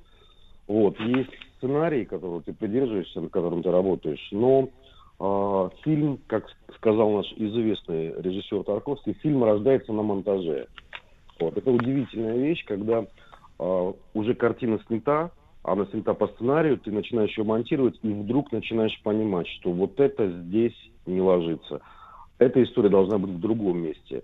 И ты заново пересобираешь сюжет, и иногда за счет новых решений, просто смело двигаешь эпизоды местами, ищешь ему лучшее место, рождаются просто очень интересные э, варианты и интересный событийный ряд. Вот, поэтому самое главное – это монтаж уже в конце. Режиссер остается один с историей, Вот, и он начинает пересобирать историю заново, история рождается заново. Поэтому где, как ляжет какая линия, ну, ты, естественно, понимаешь, потому что у тебя есть документ, сценарий, но на монтаже это происходит еще интереснее. То есть дозировки определенные в определенное время нет. Это все уже потом рождается. А насколько, Тимур, вот монтаж, когда все уже планы отсняты, да, есть только возможность что-то либо отрезать, либо выбросить, вот, и, а, а продлить уже невозможно, насколько монтаж, с вашей точки зрения, вот, влияет на конечный продукт? Ну, не знаю, в процентах, в долях, насколько он может перевернуть вообще задумку, которая была, когда на руках только сценарий у вас имелся? Ну, полностью задумку он не перевернет, но какие-то сцены, которые казались раньше решенными и сделанными, он может перевернуть с ног на голову. А Вот. Это все такой пазл, а, который собирается, ну и ты просто понимаешь, что, что вот сейчас так а, собрать, а, выложить в такую историю намного интереснее, нежели было, чем на бумаге. А Вот. То есть, ну как-то вот так вот. Тимур и Виктор, может быть, обоим такой вопрос. Вы знаете, детектив это же, ну вот, э, когда ты смотришь этот фильм первый раз, а, когда ты не знаешь, чем он закончится, конечно, он очень сильно пленяет вот этой загадкой, э, самой криминальной, да, загадкой, вот этим логическим пазлом, таким с головоломкой, да.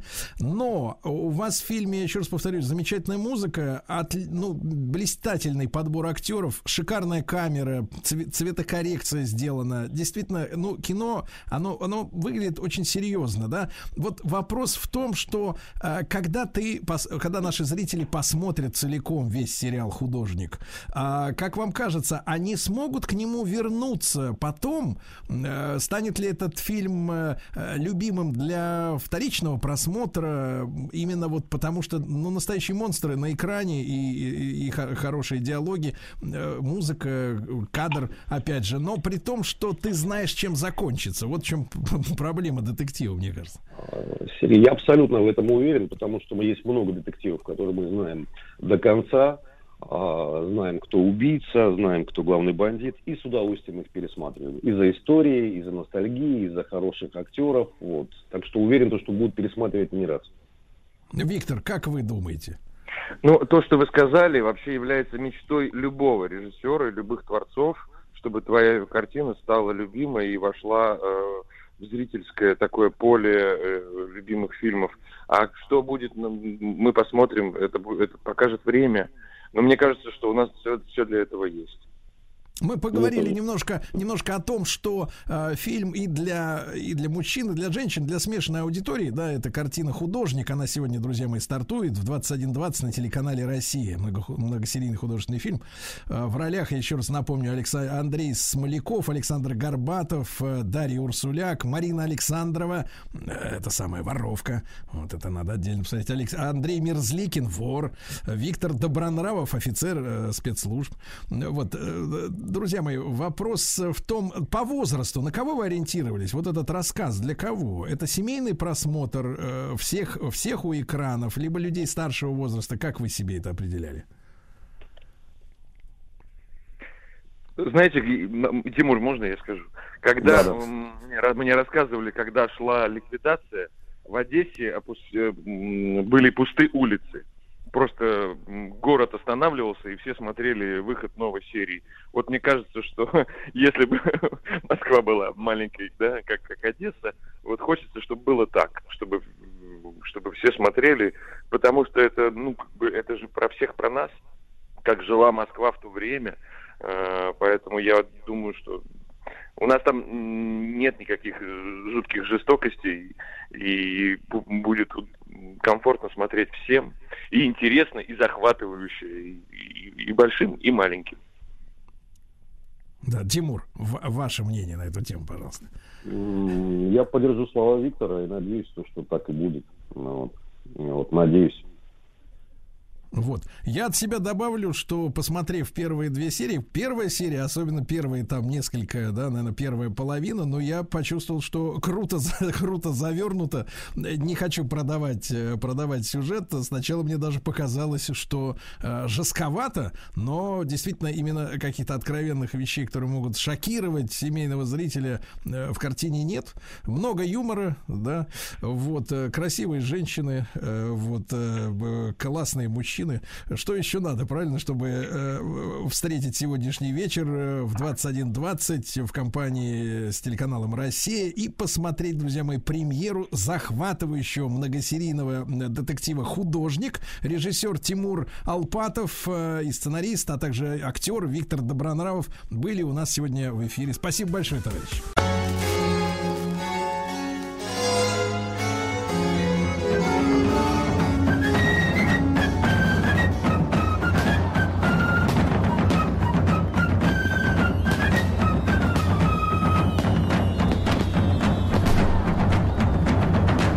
Первый император. Друзья мои, наш цикл «Первый император» посвящен 350-летию со дня рождения Петра Первого. В этом году это произошло, ну, не в этом, а 350 лет назад. И Дмитрий Алексеевич Гутнов, э, профессор Московского государственного университета, доктор исторических наук, как всегда с нами. Дмитрий Алексеевич, доброе утро. Доброе утро, Сергей.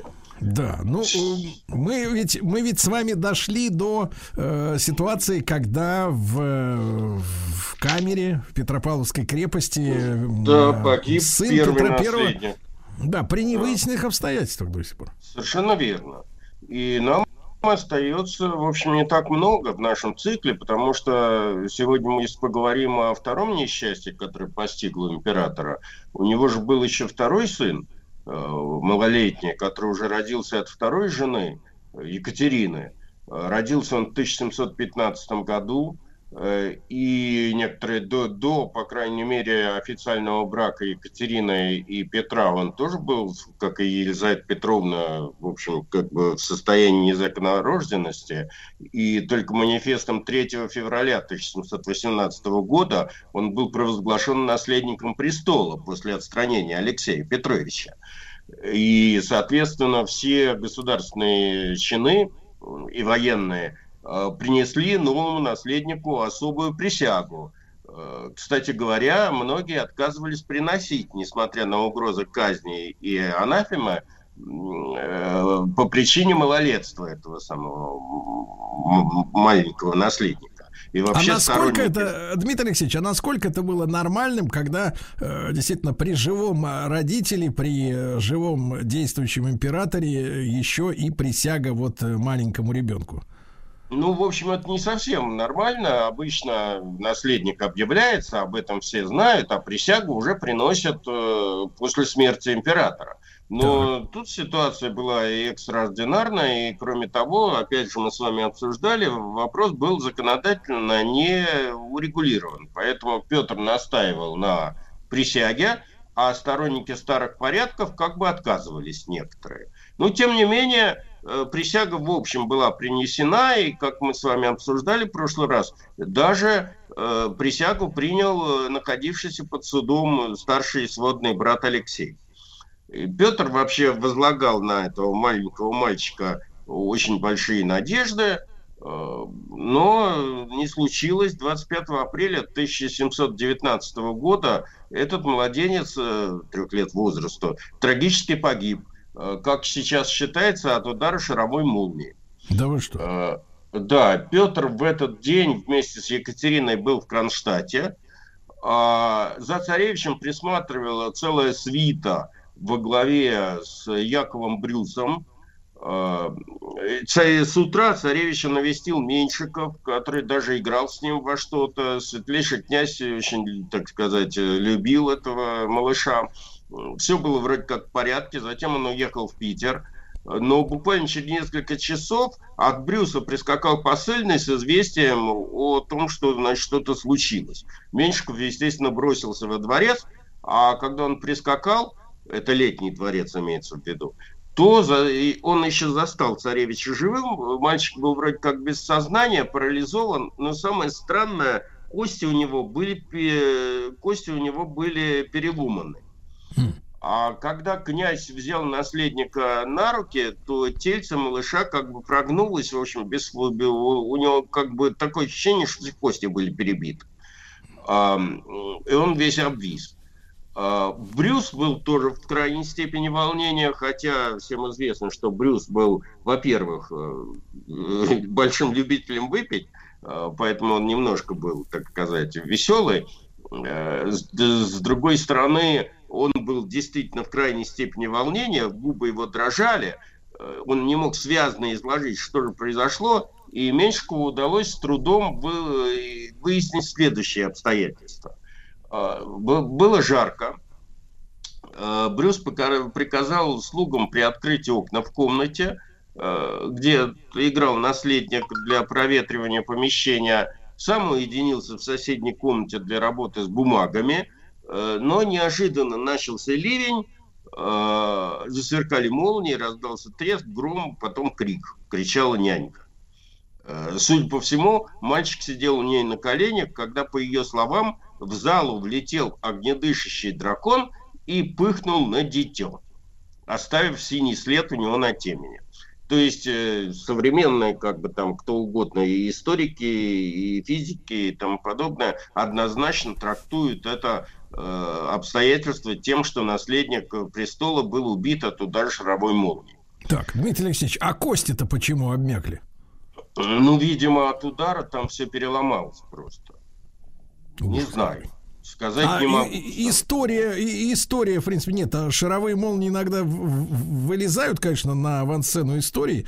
Э, Да Чаще, прав- чаще, правда, в таких вот в газетах бульварного свойства, да, описываются все Да, эти истории. и чаще да, по, по поводу простых людей, а не царственных особ.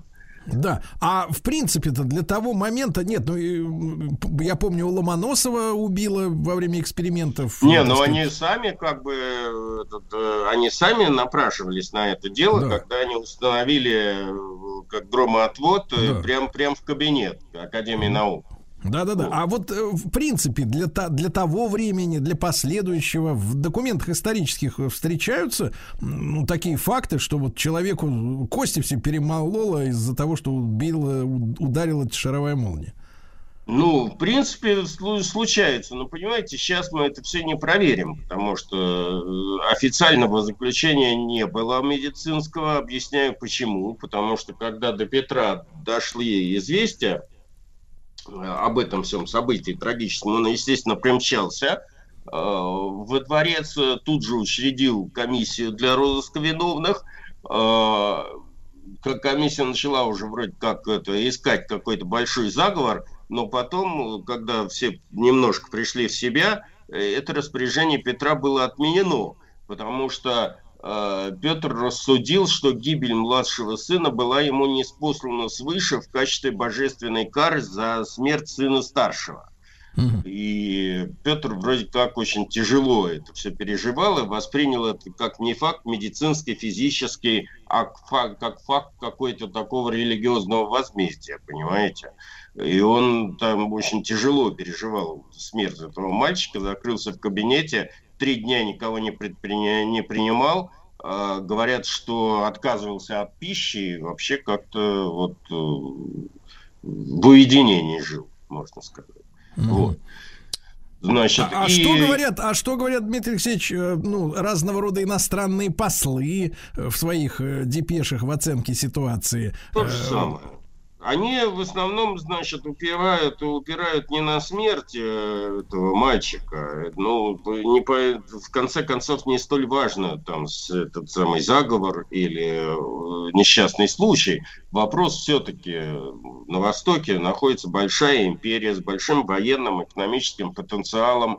Как она себя поведет, кто, в чьих руках она окажется, вот их чего волновало. И да это и Петра волновало. Э, Потому что в сложившихся обстоятельствах, в общем, как бы, если не брать э, будущего Петра II, то есть сына э, Алексея Петровича, который вообще пока и не рассматривался никак в роли наследника по малолетству, эм, в общем, как бы непонятно было, кому передавать власть. И, соответственно, Петр э, вынужден был кардинально решать этот вопрос. И решение последовало в 1722 году, когда был подписан этот замечательный указ о престолонаследии, один из, так сказать, последних э, завершающих его актов. Э, Этим актом на смену обычаю, мы с вами обсуждали, наследование престола старшим сыном почившего монарха, этот обычай у нас шел еще с времен Дмитрия Донского, пришел э, юридически новый, оформленный, так сказать, юридический порядок передачи власти. Согласно ему, э, правительствующий государь э, сам назначал себе преемника. И, значит, э, ну, Но, в но, общем, Дмитрий конечно, Алексеевич, но из какого-то числа он же не мог так произвольно ткнуть пальцем. Э, Понимаете, в том-то и дело, что, в общем, как-то произвольно он мог ткнуть пальцем, потому что этот важный закон имел то одно дополнение, что государь мог в любой момент изменить ранее принятое им решение, если наследник, э, тот назначенный им человек, не оправдывал возлагавшихся на него надежд. И Петр потребовал, опять же, от всех сенаторов клятвенного обещания эм, э, исполнять, не, выполнить неукоснительно его волю и безоговорочно. И все эти сенаторы и высшие, так сказать, чиновники империи э, такую клятву дали. Значит, вот э, как бы на этом фоне, собственно говоря, начинается уже последний акт правления Петра. Это вот история с его болезнью, которая, в принципе, в принципе, мы с вами находимся в заложниках у такого исторического мифа, который нам э, как бы навязывает, э, ну, вся есть традиция такая вот кинематографическая и я бы сказал, литературная, э, которая следует из того, что вот э, Петр такой э, сильный человек, э, создал такую сильную державу, и, соответственно, под стать этой сильной державе он был э, настолько же как бы этот, э, силен духом и телом. На самом деле это не совсем так. Или даже совсем не так, потому что, во-первых, царь э, обладал букетом там разных болезней, которые ему по наследству достались. Во-вторых, еще много разных приобретенных. Я уж не буду рассказывать, мы с вами обсуждали, когда говорили, что Петр, у Петра были какие-то приступы в момент э, его величайшего возбуждения или гнева. И в, это, в, эти, в эти моменты он не, не контролировал себя. И единственный человек, который мог его успокоить, была как раз Екатерина, которая там клала его голову себе на грудь и могла таким образом два часа сидеть. А он после этого возбуждения засыпал у ней на груди и просыпался вот здоровым человеком. Но к этим всем проблемам дополнялись э, чисто физические, ну, ну, постоянные разъезды, участие в боевых действиях, строительство кораблей, в общем, не способствовали тому, что он был, ну, в общем, у него были трудности в, мы- у него была мочекаменная болезнь, у него были какие-то, он с собой возил постоянно какие-то цидулки, э, в общем, как бы у него были простудные разные заболевания. Понимаю. Дмитрий Алексеевич Гутнов, доктор исторических наук с нами, дорогие друзья.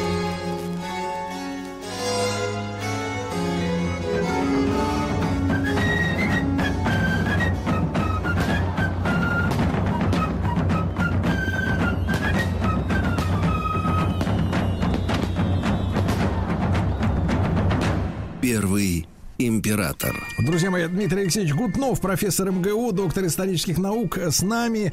И э, вопрос престола наследования. А, Дмитрий Алексеевич, э, напрашивается э, такое наблюдение, да, хорошо, э, вот за смерть старшего сына лишили наследника младшего, Мгм. но ведь было еще Мгм. время, он не пытался, как бы, ну, стать снова отцом в третий раз. Нет, ну уже здоровье ему не позволяло. В- Где-то у него уже начались приступы мочекаменной болезни в 1721 году во время похода на Персию. Впервые вот это вот было уже серьезно. А потом эти припадки стали только усиливаться. И придворным медикам, э, там Блюмен- Блюментрост, еще ряд людей был, э, в общем, как бы выпала довольно сложная, как я понимаю, задача э, с, таким больным, э, так как он не мог подолгу соблюдать прописываемую ему диету, и вообще воздержание было, так сказать, не в э, характере э, Петровском. Э, Царю было очень трудно выносить э, наложенный докторами запрет, выходить там, допустим, на свежий воздух, э, заниматься делами и тому подобное. Как только он себя чувствовал лучше, тут же со стен Петропавловской крепости раздавались орудийные выстрелы, э, сигнал царю э, с того, что царю стало легче, он решил э, покататься по Неве. Э, Заехать кому-нибудь в гости, там, значит, естественно, выпить, и следствием таких прогулок и перов э, с соответствующим возлиянием было только усиление, так сказать, его недомогания. Вот. И царь с 1724 года уже э, не расставался с э, лекарствами. Помощь от них была, надо сказать, небольшая. Э, Летом 1724 года болезнь приняла воспалительный характер. Э, Срочно вызвали из Германии гофхирурга Паульсона.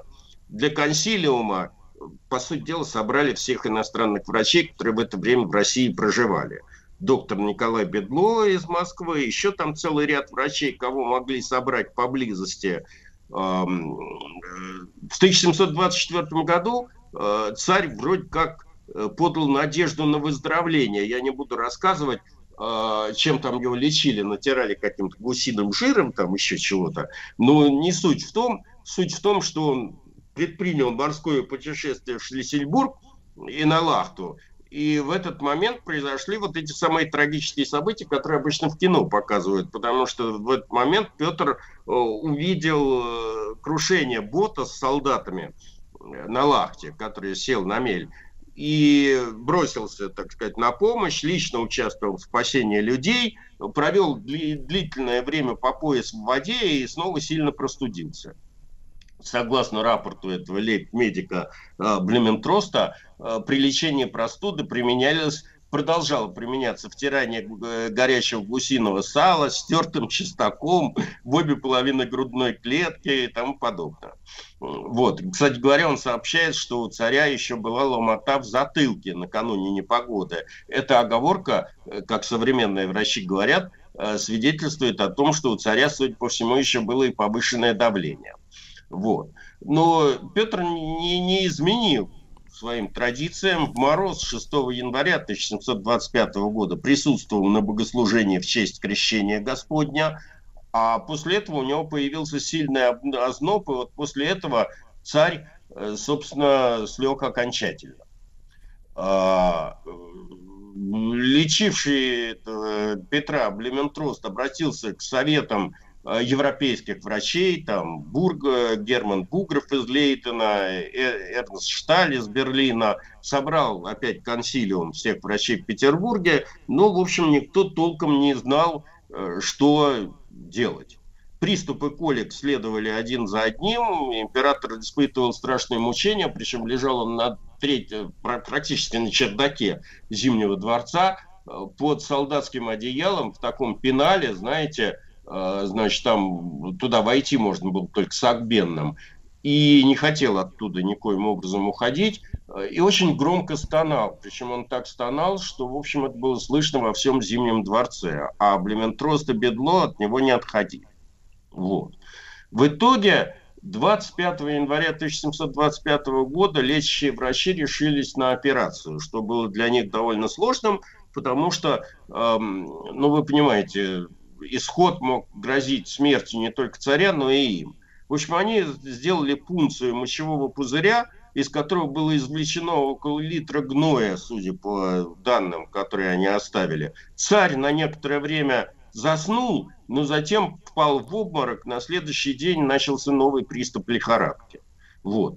И тут мы с вами подходим, видимо, к вопросу, который нам придется обсудить на следующей э, нашей передаче, потому что у меня время заканчивается. В в общем, стало понятно и самому Петру, что он умирает. И вполне отдавая себе отчет, он распорядился еще 17 января 1725 года разместить в соседней со своей, значит, вот этой спальней комнате походную церковь. И 22 января его исповедали. И одним из последних царских указов 27 января была объявлена амнистия осужденным на смерть или каторгу, за исключением особо тяжких преступлений. Но это обычное явление в практике московских царей и русских императоров. А, В тот же день на исходе второго часа Петр потребовал бумагу, начал было писать, э, но писать он уже не мог. Э, Из написанного вроде как, если верить воспоминаниям, э, могли разобрать только два слова, типа «отдайте все». Тогда царю еще у него хватило э, позвать дочь Анну Петровну, чтобы она написала под его диктовку, но когда она пришла, Петр уже впал в забытье. И вот тут возникает вопрос, кому же передать престол. Вот Удивительно. Удивительно, да, особенно про шаровую молнию, конечно. Прямо, прямо какой-то это самый мистический, мистический детектив, да. Дмитрий Алексеевич, ну, с нетерпением будем ждать нашей следующей Да, встречи ну, на нашем нас, цикле. В общем, последнее, скажу откровенно. Видимо, мы с вами как раз и обсудим последствия смерти Петра. Да, Дмитрий Алексеевич Гутнов, профессор Московского государственного университета, доктор исторических наук. э, До Наш свидания. цикл. Да, спасибо большое. Первый император.